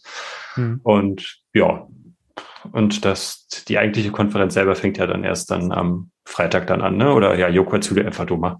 Ja, Samstag, glaube ich. also jedenfalls fahre okay. ich erst Freitag hin. okay. ähm, ja, ich, ich weiß, dass da drumherum auch viele Events stattfinden, irgendwelche Lightning-Meetups und so weiter. Ähm, aber ja, die Konferenz, ähm, ich habe schon von vielen gehört, dass die letzten äh, Baltic Honey Badgers sehr gut waren und bin jetzt mal gespannt, mal äh, zum ersten Mal auch da zu sein. Und wir sind auch mit, Sch mit Shift mit einigen mhm. Leuten da und ähm, teilen uns da mhm. eine Wohnung. ja, wird, wird, bestimmt spannend. Ich hoffe mal, wir äh, nehmen eine 21-Folge da auf, aber ich, ich kann es nicht versprechen. Also. Das wäre schon cool, ja. Mit Stadicus hast du ein Zimmer oder wie? Teilt ihr auch ein Zimmer oder? Genau. Teilt bei Schiff Bett. einzelne? Ein Einzelbett teile ich mir mit das spart man auch Energie übrigens, ne? wenn man ein bisschen kuschelt ja, und so, dann spart man auch Strom und Gas. Also. Ja. Gasproduziert. Jetzt wird es ganz schlecht. Oh. Äh, Dennis, Dennis und Gigi sind, sind auch dort. Ähm, und äh, ich erzähle mal jetzt eine Geschichte zur, zur, Gründungsgeschichte von 21. Wir hatten ja letztes äh, Geburtstag und damals war auch der letzte Baltic Honey Badger 2019. Also wir hatten ein paar Folgen aufgenommen für 21 und dann ist der Gigi halt ähm, nach Riga geflogen ne? und danach hat er sich halt einfach im Monat nicht mehr gemeldet. das weiß ich noch bei der letzten Konferenz. Und da haben wir uns dann in, äh, in Berlin dann wieder gesehen auf, auf, dem Lightning, äh, auf der Lightning Conference. Und da ist eben dann der Dennis und ähm, der Daniel und der Fab halt mit eingestiegen, weil das war dann ähm, mit dem Gigi alleine zu instabil. die, die Podcast-Versorgung war nicht gesichert. ja, ist, ich wusste ja auch nicht. Äh, bail out, bail out. Ja. Ich wusste ja auch nicht, ist der Gigi jetzt tot oder wo, wo ist der dann? Er hat sich einfach nicht mehr gemeldet. Ja, aber das ist halt dann, ja. Also ich weiß heute noch nicht, äh, wie der Gigi mit richtigen Namen heißt. Ich habe auch noch nie gefragt. Von daher. Oder wo er überhaupt lebt. Also, mir geht es da genauso wie euch. Ähm, ja, und dann haben wir noch die nächste Konferenz, die BTC 22. Äh, wir haben da drei Tickets gesponsert. Wir bezahlen die für euch. Und äh, da gibt es einen Tweet dazu bei 21, was ihr halt, was ihr halt gern gehabt hätte für die Tickets. Ne? Also da schreiben ja viele drunter, hey, gibt's mir, ich, ähm, ich möchte dahin. Also ich möchte einfach dieses äh, Ticket haben und ähm, ich äh, würde gerne auf die Konferenz fahren und mit anderen Leuten reden. Was ich mir so vorgestellt habe, so ein bisschen einfallsreich, keine Ahnung. Ähm, wenn ich das Ticket bekomme, dann male ich mir ein Bitcoin-Symbol auf die Brust und springe nackt in Olaf Scholz äh, Pressekonferenz oder so. Oder also ihr müsst euch mal eine MTV-Show, also wie hieß sie denn? Also wie, was würdest du äh, für dieses Geld machen oder so? Wie hieß sie denn? Ja, so in ja. etwa. Also ich, ja, hoffe auf euer Einfallsreichtum und nicht einfach drunter schreiben, oh, ich möchte die anderen auch gerne sehen und deshalb möchte ich dahin, gib's mir. Oder einer hat drunter geschrieben, ach was soll's, gib's einfach mir. ist Low ehrlich, effort. ist okay. Uh, wie gesagt, also wäre schon cool, wenn ihr ein paar Ideen hättet, was ihr da zum Beispiel für Bitcoin machen würdet. Ich, keine Ahnung. Ihr stellt euch mit einem Schild in Innsbruck dann hin und da steht Bitcoin drauf oder Bitcoin fixes das oder so. Weiß ich nicht. Lasst euch was einfallen. Wie gesagt. So, ähm, wir entscheiden nämlich, wer die Tickets bekommt, die drei. Also der Rechtsweg ist ausgeschlossen. Wir überlegen uns einfach, wer das kriegt. Nee, es ist keine, ist keine Verlosung. Ähm, wir, wir natürlich, ja. So, und das nächste das WM-Tippspiel. Äh, wollte mich schon mal bedanken. Es haben sich ja schon viele angemeldet. Und wir haben die ersten zwei Millionen Sets schon nach Südafrika geschickt, äh, weil wir wollten einfach nicht äh, das Geld für andere Leute halten. Eigentlich war ja geplant, dass wir das erst im Dezember oder so nach der WM äh, komplett übergeben. Aber dann haben wir gesagt, okay, nee, ähm, bevor es jetzt hier auf, ähm, das läuft ja alles über Lightning, bevor es bei uns jetzt liegt oder so, äh, überweisen wir es lieber gleich und haben das Risiko nicht. Sind ja schließlich keine Bank. Ja, das, deshalb äh, haben wir schon die ersten Sets halt runtergeschickt. Ich muss sagen, Man, das ist die erste positive Sache, die ich dieser WM abgewinnen kann. ja. Ja, man muss, also ich finde es ja, man muss ja kein Fan davon sein, ist ja freiwillig alles.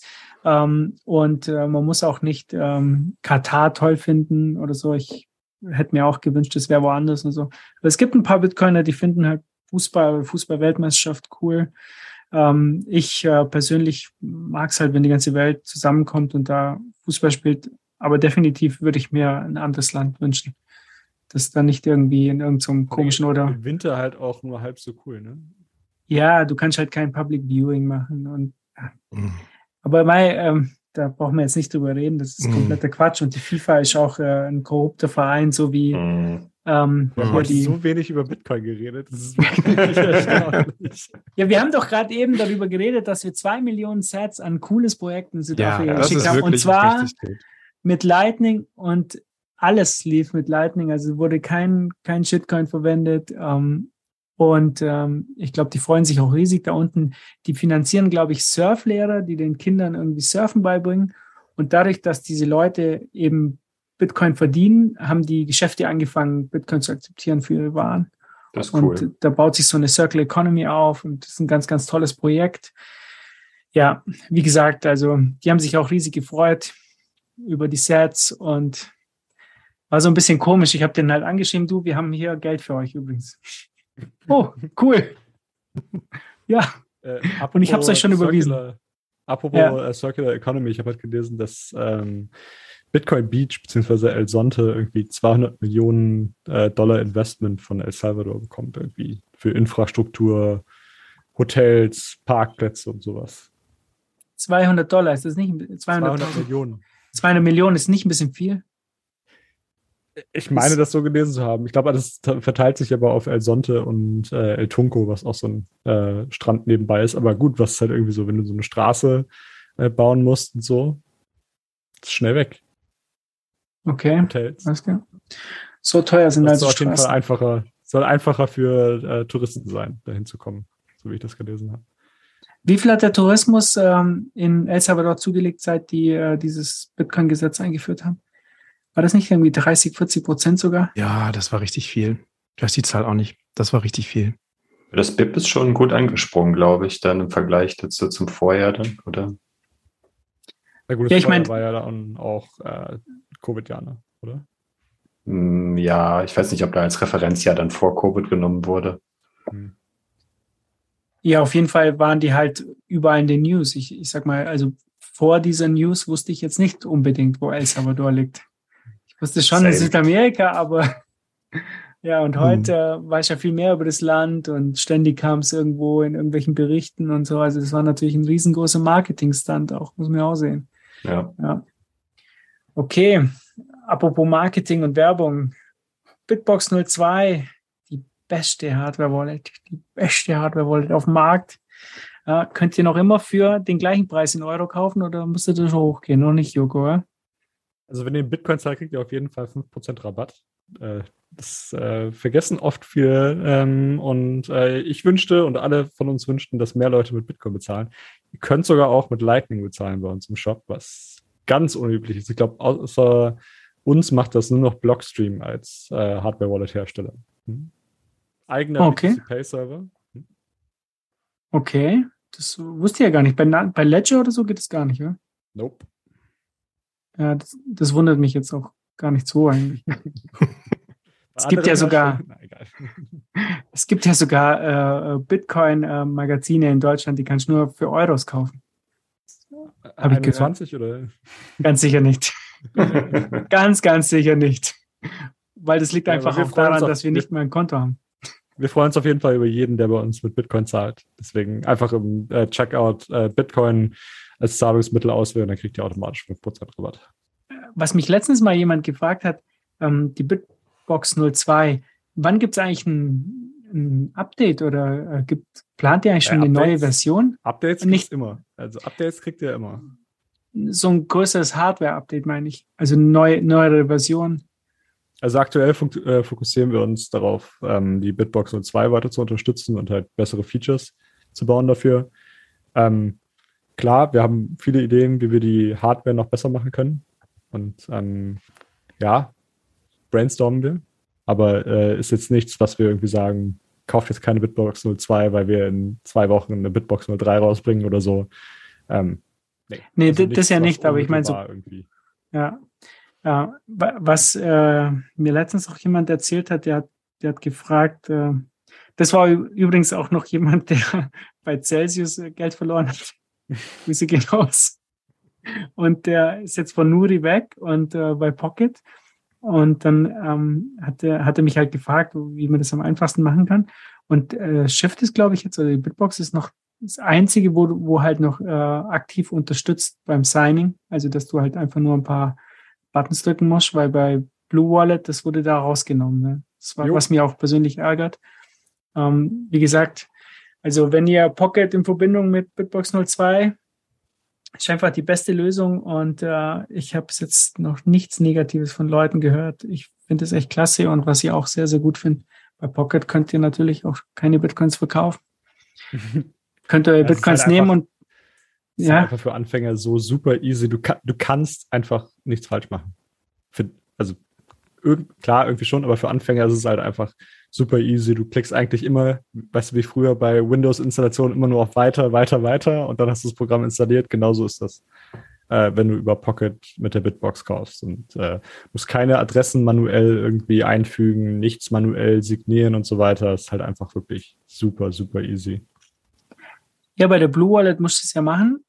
Mhm. Aber äh, gibt es jetzt überhaupt noch irgendeine eine Wallet oder so, die das äh, dann so macht wie die Bitbox? Nö. Sind alle da raus, also oder? Wegen diesem Tweetstorm damals. Ja, haben sich ja alle darüber aufgeregt, dass wir äh, KYC-Services irgendwie unterstützen und das sind ja die ganz, ganz Bösen und so weiter. Dann, äh, wir haben dazu natürlich eine ganz andere Ansicht, ähm, was äh, dieses automatische Signieren, also dieses AOPP angeht. Ähm, wir sehen halt, dass die Leute halt das super gut finden, wie sie halt mit Pocket zum Beispiel ähm, super einfach Bitcoin kaufen können. Und du, weißt, du weißt es ja selbst. Du hast ja recht viele Leute mit Blue Wallet sogar bei Pocket äh, geonboardet. Ich weiß noch, den Tag vorher hast du mir noch geschrieben, ey, ich habe heute schon wieder zwei Leute mit Blue Wallet bei Pocket äh, geonboardet. Das hat eine Minute gedauert. Und zack, am nächsten Tag war das äh, automatische Signieren raus. Und, ja, das hat mich genervt, weil ich eine Freundin von meiner Frau, die war dann da und äh, ich, hab, ich musste dann helfen, weil sie, ich habe ja gesagt, sie kriegt es selber hin und sie hat es nicht selber hinbekommen weil eben die Adresse kopieren und da rein und dann signieren und so. Und äh, vorher war das halt überhaupt kein Thema. Und das hat mich schon geärgert, muss ich sagen, weil das macht's halt auch überhaupt nicht, ähm, das bringt halt überhaupt nichts, ganz ehrlich. Ja. KYC oder irgendwas, das ändert nichts an dem ganzen System. Aber gut, da, da brauche ich mich jetzt nicht weiter drüber aufregen. Es hat einfach genervt und äh, ja, es, ist, es sind halt oft so Diskussionen, wo ich dann denke, okay, das ist so ähm, äh, weit weg von der Praxis. Und was man halt damit äh, bewirkt, ist, dass die Leute sich dann irgendwann bei Kraken anmelden oder Coinbase, Eben. weil sie es halt nicht Eben. hinbekommen. Ja? Mhm. Und ähm, ich habe. Das ist auch so meine Argumentation. die Leute, die AOPP benutzen, sind nicht die Leute, die sonst bei BIS gekauft hätten oder bei irgendwie Robosets oder so. Das sind Leute, die sich sonst bei Coinbase angemeldet hätten und dann ihre Coins bei Coinbase liegen gelassen hätten, äh, die Coins gegen irgendwas anderes getauscht hätten oder schon längst wieder verkauft hätten. Also die Leute bei Pocket, die haben sofort ihr Geld, die haben das in Self-Custody, die haben das, die haben nie Bitcoin irgendwie anders benutzt als in Self-Custody. Und dann äh, versucht man da irgendwie einzureden, dass das auf einmal so super schlecht ist, den Leuten ähm, sowas zu ermöglichen einfach. Also ich weiß nicht, ich will mich da jetzt nicht zu sehr drüber aufregen, aber ich fand es halt einfach unfair zu der Zeit, dass da so ein Shitstorm draus gemacht wurde über etwas, was halt. Ich kann verstehen, wenn da Amerikaner irgendwie sagen, ja, das klingt super spooky und der, dieser Coindesk-Artikel hat das auch so irgendwie dargestellt, als wäre das jetzt so, ja, Trezor überwacht alle deine, ähm, alle deine Transaktionen und reportet die. Das, das, ist überhaupt nicht, was das ist. Also da, darum ja. ging es halt überhaupt nicht. Aber wenn halt irgendjemand nur diese Headline liest, irgendwie Trezor implements ähm, Travel Rule Compliance Protocol und so weiter. Was, was? So. Ja, ja der Tweetstorm damals war furchtbar. Ja, war furchtbar und sehr schlecht, aber naja, was soll man machen? Auf jeden Fall ähm, habe ich es halt vor zwei Tagen, glaube ich, war das, ja. Oder gestern, weiß ich mal gar nicht so genau. Da habe ich halt mit jemandem gesprochen, der hat, der fragt mich öfters wegen Bitcoin. Und ähm, ich, ich meine, ich bin ja immer so begeistert, Bitcoin only, alles und so. Und dann kam der auf einmal und ich dachte, er hat es verstanden. Ne? Und dann kam der und hat gesagt, ähm, du übrigens, ich habe äh, E-Mail von Celsius bekommen. So, warum? und dann so, ja, weil über Nuri und so. Und da war dann, und ich so, oh Mann, ey, das gibt's doch nicht. Weißt? Aber das ist völlig egal. Ich glaube auch, dass, dass die Leute, wenn du halt sagst Bitcoin only und das, der, das, das andere Zeug ist alles Müll und so, ja, dann, ähm, dann passiert Folgendes, die erzählen dir nicht, was sie tun halt. Ne? Die erzählen dir nur, wenn sie später vielleicht, wenn sie dann irgendwo ähm, dann in die Scheiße reingetreten sind, dann sagen sie, ah ja, ja, war hat, hat ja jeder mal gemacht. Wir, sind ja, alle durch, genau. glaube ich. Durch, ja. durch unsere Super. wie man so schön sagt. Okay, jetzt haben wir noch ein paar Meetup- oder Community News. Äh, Thorsten, willst du die vorlesen? Ja, kann ich gerne mal machen. Ich kann auch dann direkt damit Düsseldorf anfangen, weil äh, das hatte ich ja, äh, da hatten wir, hatte ich ja letztes Jahr den, den Stein ins Rollen gebracht und da in Düsseldorf dann mal ein paar Leute gefragt, ob die Bock haben, sich zu treffen.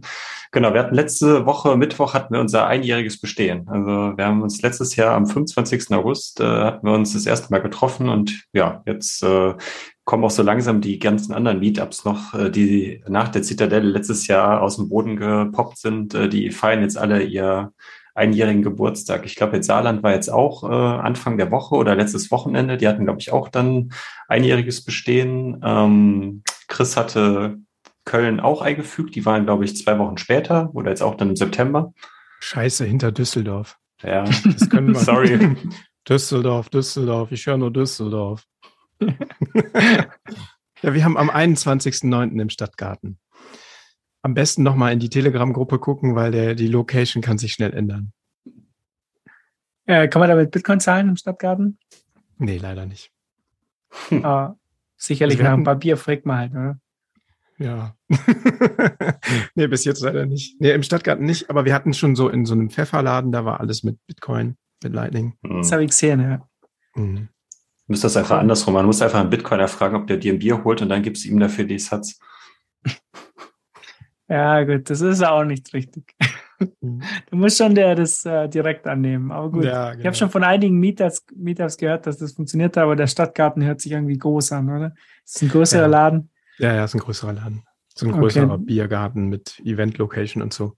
Ist total nett, weil wir da relativ ganz gut uns ausgebreitet haben dann bei den Meetups, aber tatsächlich, man kann nicht mit Bitcoin bezahlen. Hm.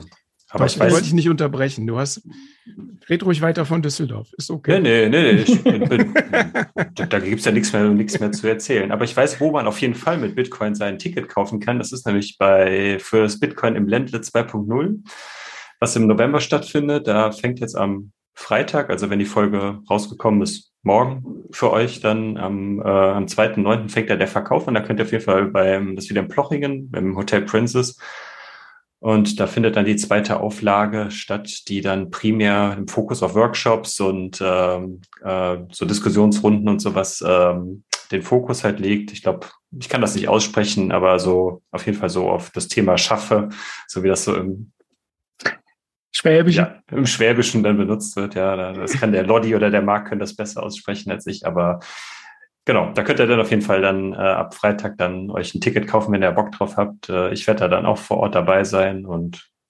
genau, that's it. Sag doch mal, was du machst. Du machst einen No-KYC-Workshop.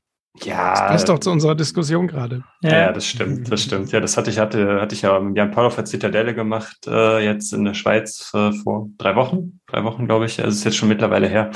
Und das ist so gut angekommen. Äh, ja, die haben uns die Bude eingerannt. Äh, deswegen habe ich gesagt, komm, ich mache das jetzt in Ploching einfach nochmal, aber diesmal dann alleine, weil der Jan Paul nicht dabei ist. Deswegen, ja, gibt's das da dann in der zweiten Auflage. Ich habe viele Gutes gehört, muss ich sagen, ja, von, von dem Shop. Also wirklich, ihr macht es mit Robosats und genau. äh, BISC auch oder nur Robosats war das? Nee, wir haben BISC, äh, BISC quasi angesprochen, aber durch die On-Chain-Transaktion ist es natürlich schwierig, das innerhalb von so verhältnismäßig kurzer Zeit dann äh, ja. zu demonstrieren. Dementsprechend, weil es das mit Robosats dann schon prinzipiell, wenn das Tor-Netzwerk denn dann mitmacht, das ist leider äh, immer das Problem. Das war auch auf dem, äh, auf der Zitadelle das Problem, dass, äh, dass da, da alles sehr hakelig dann ist. Ähm, mhm. Aber grundsätzlich hat, konnten wir das dann, konnten wir Trade durchführen und äh, genau. Und das andere, was wir noch gezeigt haben, war über Sparrow dann, wie man da dann äh, CoinJoins dann benutzt. Sehr genau. cool, sehr cool. Ja, finde ich klasse, dass ihr das macht.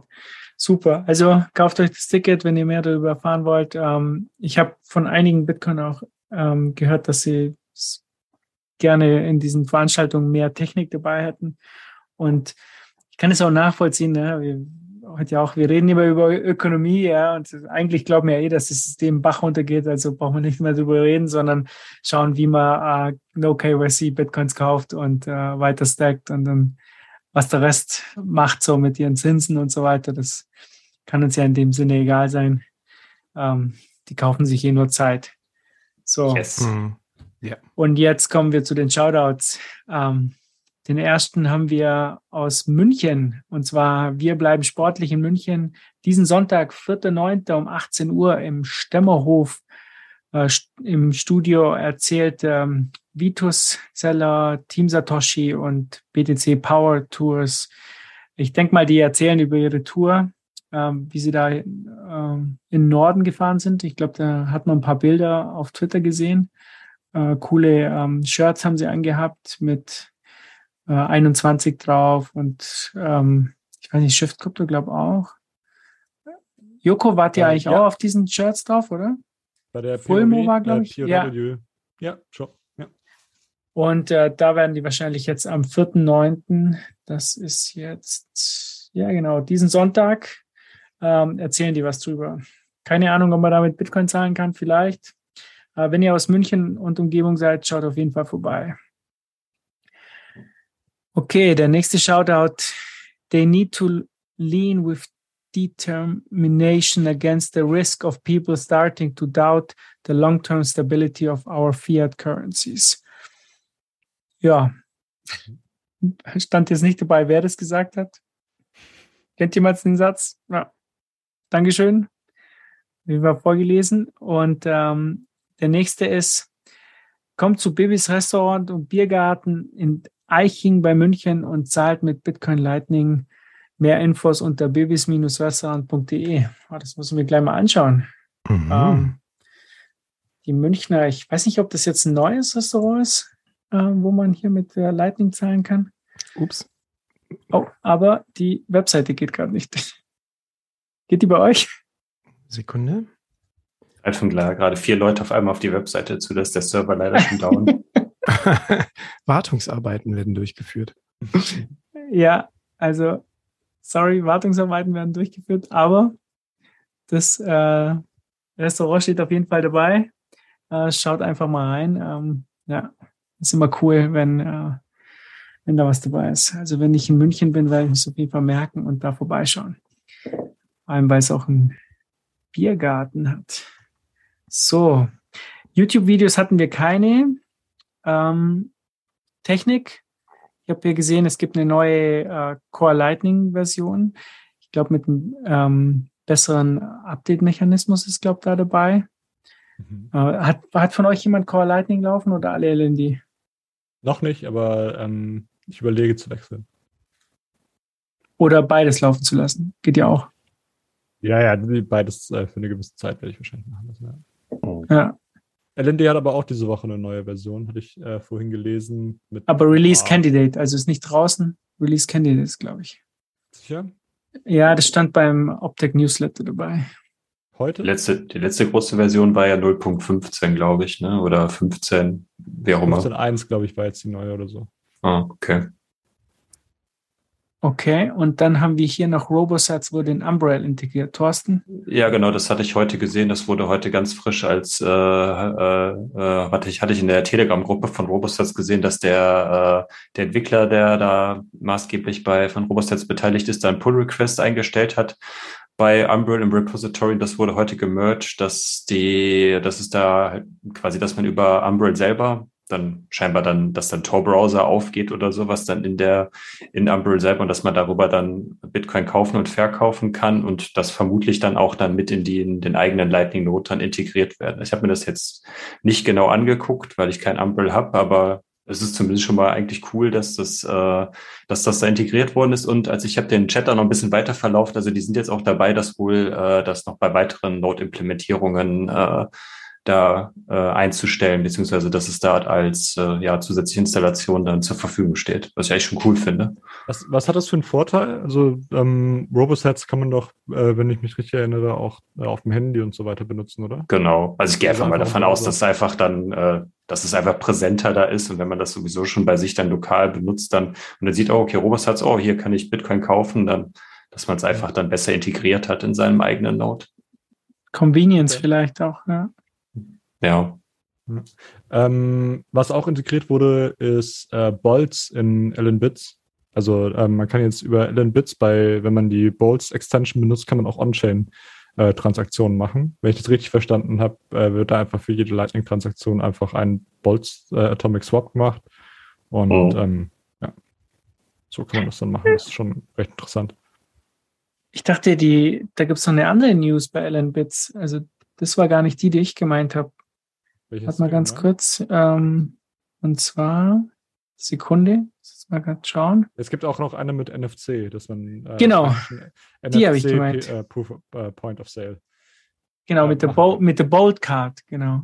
Da ähm, wurde halt gezeigt, wie du halt in LM-Bits jetzt äh, das ähm, anlegen kannst und dann kannst du als äh, Point of Sale, also wenn du Verkäufer bist oder so, äh, könnte jemand mit der Karte halt an dein Handy und ähm, damit halt zahlen. Ja, der ähm, ähm, Ben Ark hat da, glaube ich, eine ganz gute Demo hochgeladen. Ja, so ein kleines Video hat er gepostet, genau. genau. Und äh, jetzt noch die Frage zur Zitadelle. Wurde eigentlich damit äh, viel bezahlt? Weil da gab es ja auch für jeden so eine Karte.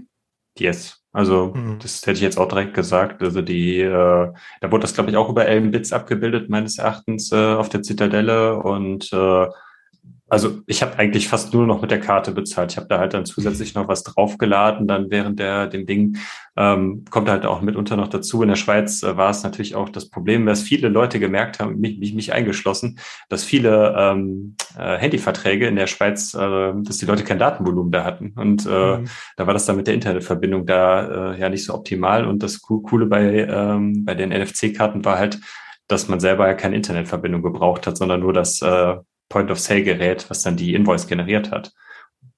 Und das hat es da dann auf jeden Fall wesentlich einfacher gemacht, als wenn man dann mit dem eigenen Handy dann auch noch dann äh, die Lightning, äh, Lightning Invoices bezahlt hat. Zumindest war das so meine Erfahrung. Und hat jeder so ein, ähm, ich glaube, jeder hat so ein Ding bekommen, oder? Ja, ja genau. Mhm. Ja, das, das war richtig eine sehr, sehr coole Aktion. Ich glaube, das hat jetzt einen Standard gesetzt für die nächsten für die nächsten Zitadellen. Äh, ja, cool aus, cool Thorsten hängt, zeigt gerade in die Kamera. Natürlich äh, sehr wichtig. Mit Fuck EZB. Ja, sehr, sehr cool, sehr cool. Und äh, die anderen auch, haben, haben viele das benutzt? Äh, ich glaube, also das sind fast alle sind da mit dem Ding zumindest um den Hals mhm. rumgelaufen. Also da waren 10.000 Satz initial drauf. Ich weiß jetzt gar nicht so genau, wer die jetzt gesponsert hat. Wahrscheinlich dann kam das aus den Beitrag oder Eintrittsgeldern oder Teilnehmergebühren dann oder halt von irgendeinem Sponsor, von Pocket, äh, Lipa, wer auch immer. Aber das Problem war halt äh, in der Schweiz die also man hat da eine Cola für bekommen. Für ein Bier zum Beispiel haben die 10.000 Satz zum Beispiel nicht mehr gereicht. also da hätte man dann schon dann. Äh, Am Biertap ging's. Ja, ja, ja. Richtig, ja. Ich habe zwei Bier damit getrunken. Das stimmt, das stimmt. Aber an der normalen Theke nicht. Nee, an der Zu Theke meiner Zeit hätte man dafür noch zwei Bier bekommen. Also. damals. Ja, damals, als der Preis noch höher war. Gell? Aber man muss halt ganz klar sagen, die, die Zitadelle hat hier wirklich Standards gesetzt. Finde ich auch wirklich äh, super, ne? dass, dass man halt dann auch das Ganze benutzt, weil das ist ja oft die Kritik. Ne? Das, und das siehst du ja auch bei so Sachen halt wie BTC Echo, ja, die halt äh, ihr Magazin halt für Euros verkaufen. Denn wie mhm. lächerlich will man sich machen? Ne? Und ich finde es halt äh, klasse, dass, dass wir halt diesen Weg gehen und sagen, nee, Bitcoin only. Und bei 21 haben wir uns ja auch ganz stark dafür eingesetzt, dass der Verein halt mit oh. Shitcoins nichts zu tun hat. Mhm. Hat auch andere Gründe, weil keiner seine, seinen Namen hergeben will für ein Bankkonto. Das ist natürlich das andere Problem. Das, und, ja, absolut, aber das geht das ja trotzdem, ne? Ja. Genau. Ja, weißt, was ich nur mhm. sagen wollte, ist, das hatte Chris und du, äh, du und Jan Paul hatte das ja auch schon bei uns gesagt, äh, dass, dass es total äh, toll eigentlich war, dass ja wirklich, weil auf der Zitadelle alles mit Lightning bezahlt wurde. Ne? Selbst On-Chain war da ja kein Thema mehr. Irgendwie. Und es war halt auch kaum jemand da, dem man sagen musste, was ist denn jetzt Lightning und äh, mhm. wie, äh, wir, Jan Paul wir, hat einen geonboardet. Jan genau. Paul hatte einen Teilnehmer, einer. mit dem er da ein Lightning Wallet installiert genau. hat. Einer von 300. Ja. Also der einer von 300, der halt nicht wusste, was ist Lightning, weil wir auch die Parkgebühren am Anfang für die Leute, die mit Auto angereist sind, die mussten sie dann noch extra bezahlen, weil das dann direkt an den äh, Bauer ähm, ging, der die Parkfläche oder die Wiese zur Verfügung gestellt hat. Und alle alles so, ja, kein Problem. Hier zahle ich die Invoice halt eben. Also richtig gut. Ja, das, ähm, ich glaube auch, das hat sich natürlich auch an die Community gerichtet. Ne? Also ja, die Zitadelle absolut. richtet sich natürlich an, an die Hardcore-Jungs und man sieht ja auch selbst in so einem Bärenmarkt, gell, ähm, wie das dann schnell äh, verkauft wurde, die Tickets. Ähm, ja, also mhm. die Zitadelle wird auf jeden Fall zum Markt. Ja, mhm. äh, ja. sorry. Jungs und Mädels natürlich. Mhm. Äh, Aber ja. alle Hardcore. ja, nächstes Jahr dann Österreich. Ne? Jahr da? Wie viele Frauen waren da? Thorsten, was würdest du sagen? 30 Prozent? Nein, Fünf, echt? Ja, vielleicht weniger. Ich würde sagen, vielleicht so, ja, wobei, keine Ahnung, 50, also 25, 20 Prozent, eher so. Okay, das, das ist mehr als ich dachte. Vielleicht. Ja, also, der damals, das waren schon deutlich weniger. Ja. Also, ich glaube, bei der Zitadelle in, ähm, in der Nähe von Leipzig, oder? Da können wir sie namentlich nennen jetzt, die Frauen. Die ja, ja, das, das waren vielleicht höchstens 20 oder so, ja. Waren es wirklich 20? Ich glaube nicht. Naja, okay, egal. Also, dann äh, beenden wir es für heute. Und ja, äh, da war jetzt die Frage Österreich. Äh, ich habe da auch was gehört, ja. Also, ja, ja. Äh, wir wollen da nicht zu viel verraten, aber. The pressure is ähm, on. ja. Ich finde es eine coole Idee, dass man das halt jetzt so, ähm, so macht und äh, die Community in Österreich ist auch stark genug und da sind tolle Leute. Mal sehen. Mhm. Also der der Cherka wird das schon irgendwie machen und der Fulmer und so. Die ich hatte heute oder gestern bei Twitter gesehen, äh, hat er so einen Ausschnitt von seinem Kalender gepostet, wo dann war äh, äh, Übergabe Zitadelle 2023. Ja. Kann ich jetzt nichts dazu sagen. Weiß ich natürlich nichts. nichts, was ich jetzt preisgeben darf. Sehr gut. Oh. Kann ich jetzt nicht äh, exklusiv dienen damit. Aber wenn es irgendwann mal soweit ist, dann werden wir es sicherlich verkünden. So, also, dann bedanke ich mich mal. Ähm, Thorsten und Chris, war klasse, dass ihr dabei wart. Und ja, danke, was ich, dabei sein ähm, Was ich nochmal sagen wollte, ähm, ich finde es halt so klasse, ähm, was ihr da macht äh, als Bibliothekar oder Notsignal. Ich höre viele Folgen an. Nicht alle, die mit den Frauen habe ich zum Beispiel weggelassen, weil mhm. ähm, ich habe einfach Angst, dass meine Frau das auch will. Ähm, die hat es schon irgendwie mitbekommen. Ähm, aber an. Ja, das wird es nicht geben, haben wir schon besprochen. Also das wäre wär die Verhinderung. Und aber ansonsten, ich finde es halt wirklich mega gut und ich freue mich. Ähm, und das ist bei uns auch kein so Konkurrenzgedanke. Das ist wirklich mhm. hier, ich höre Podcasts, ich höre ähm, hier äh, Chaka und ähm, ähm, Kit. Kit, mhm. ja, und äh, auch hier ähm, der Lodi äh, wenn es ein Thema ist, ja, das mich interessiert, dann höre ich das und ähm, ich teile das auch regelmäßig auf Twitter. Und ich finde halt, ähm, da soll es mehr davon geben. Auch jetzt Nico Ilch, ähm, der mit seinem Podcast gestartet ist, super. Der spricht mhm. auch ähm, eine andere Zielgruppe noch ein bisschen, so ein bisschen raus aus der Bubble. Ich glaube, wir sind so mit unserem Format Notsignal 21 sind schon ziemlich in der Bubble verfangen so.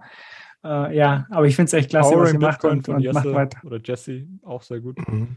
Ja, ja, auch äh, klasse. Und der hat auch einen tollen Artikel geschrieben, jetzt im 21 Magazin, das rauskommen wird, über Energie, ähm, wird auch super.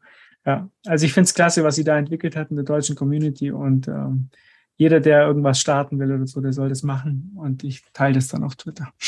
Ich bin jetzt nicht in so vielen anderen Communities unterwegs, aber ich wüsste nicht, wo es so viel miteinander gibt. Ne? Also auch, dass es eigentlich kein, keine Konkurrenz gibt zwischen den Leuten.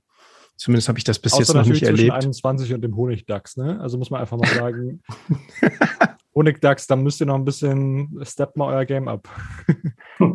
Die haben ja gesagt, sie sind Low Time Preference. Und machen ganz selten. Äh, ja, ich super. Monate also finde ich echt letzte Episode, Episode kam. 7. Ne? Juli, also komm, Jungs. Ja, die sind noch ja, in Sommerferien. sind auch mit der Familie unterwegs. Äh, ja, ich, ich glaube auch, äh, Christo hast recht, da gibt es wenig Konkurrenz. Das liegt wahrscheinlich auch daran, dass keiner von uns davon lebt halt. Ne? Also ich weiß nicht, wie, wie das jetzt wäre, wenn jetzt zum Beispiel ähm, jemand seinen Lebensunterhalt damit verdienen. Ja, wobei, ja, aber, wobei Roman war, Nico und Roman. Nico und äh, Jonas äh, jetzt ja mittlerweile auch, also mhm, von stimmt. Bitcoin verstehen, der ist jetzt ja auch Vollzeit. Äh, Echt? Macht er Vollzeit jetzt? Ja, mhm. seit ja. Juli, Juni, also ich glaube jetzt auch seit Sommer, ist ja auch Vollzeit, hat er uns auch auf der Zitadelle erzählt. Mhm. Nice. Aber auch da, ne, die hängen ja auch mit uns da ab an, bei der Zitadelle und Roman, der ja da vollständig von lebt, das ist ja auch total entspannt gewesen, fand ich. Der lebt ja auch nicht nur davon, sondern der hat ja eine ganze Crew hinter. Also den, mhm. Genau. Ja, das Business, ja. Lebt, ne? Finanziert noch andere Leute damit auch mit dann. Ne? Also das ist mhm. ja nochmal eine Nummer größer, als wenn man da dann halt ein oder zwei Leute irgendwo von ernähren muss. Ja, ja, ja gut, äh, das, also, das ist auch ein großes also Team. Eigentlich finanzieren wir euch ja auch alle mit, mit 21. Wir verzichten ja auf unsere Bezahlung und äh, alles, was hier reinkommt, wird ja an die Community wieder distributed. Ne? Also. das finde ich auch immer toll, dass ich das verteilen darf. Die Leute bedanken sich dann immer bei mir. Ah, ja, Markus, danke verteilen. fürs Geld. Wir haben, wir haben auch äh, äh unsere Seite auch geupdatet. Ich weiß nicht, ob du das gesehen hast, Joko. Wir haben da mhm. jetzt einiges ähm, wir waren zu faul, ähm, Sachen, die wir gespendet haben, sozusagen auf unsere Seite zu packen.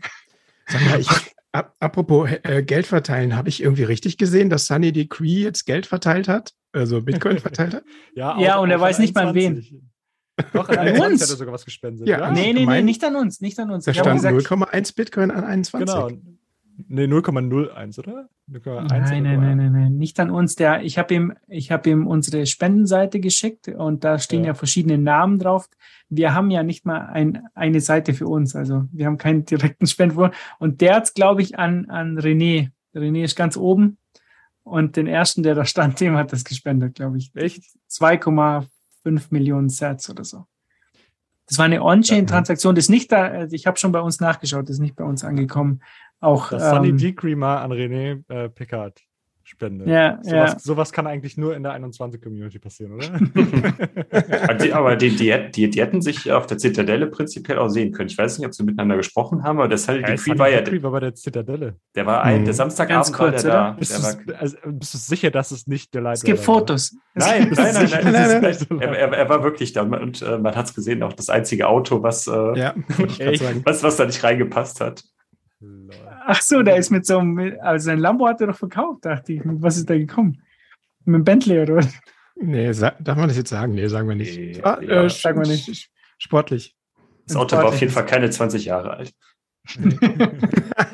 nicht wie die. Wie der Durchschnitt. Ja.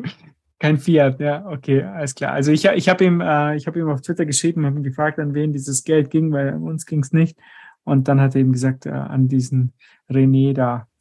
Den kannte er auch nicht, glaube ich. ich kann jetzt nicht, weiß es nicht, ob das stimmt. Das klang so in der Nachricht, dass er ihn nicht kannte. Ja. Also, aber egal, vielleicht stimmt es auch nicht und ich erzähle irgendeinen Blödsinn hier.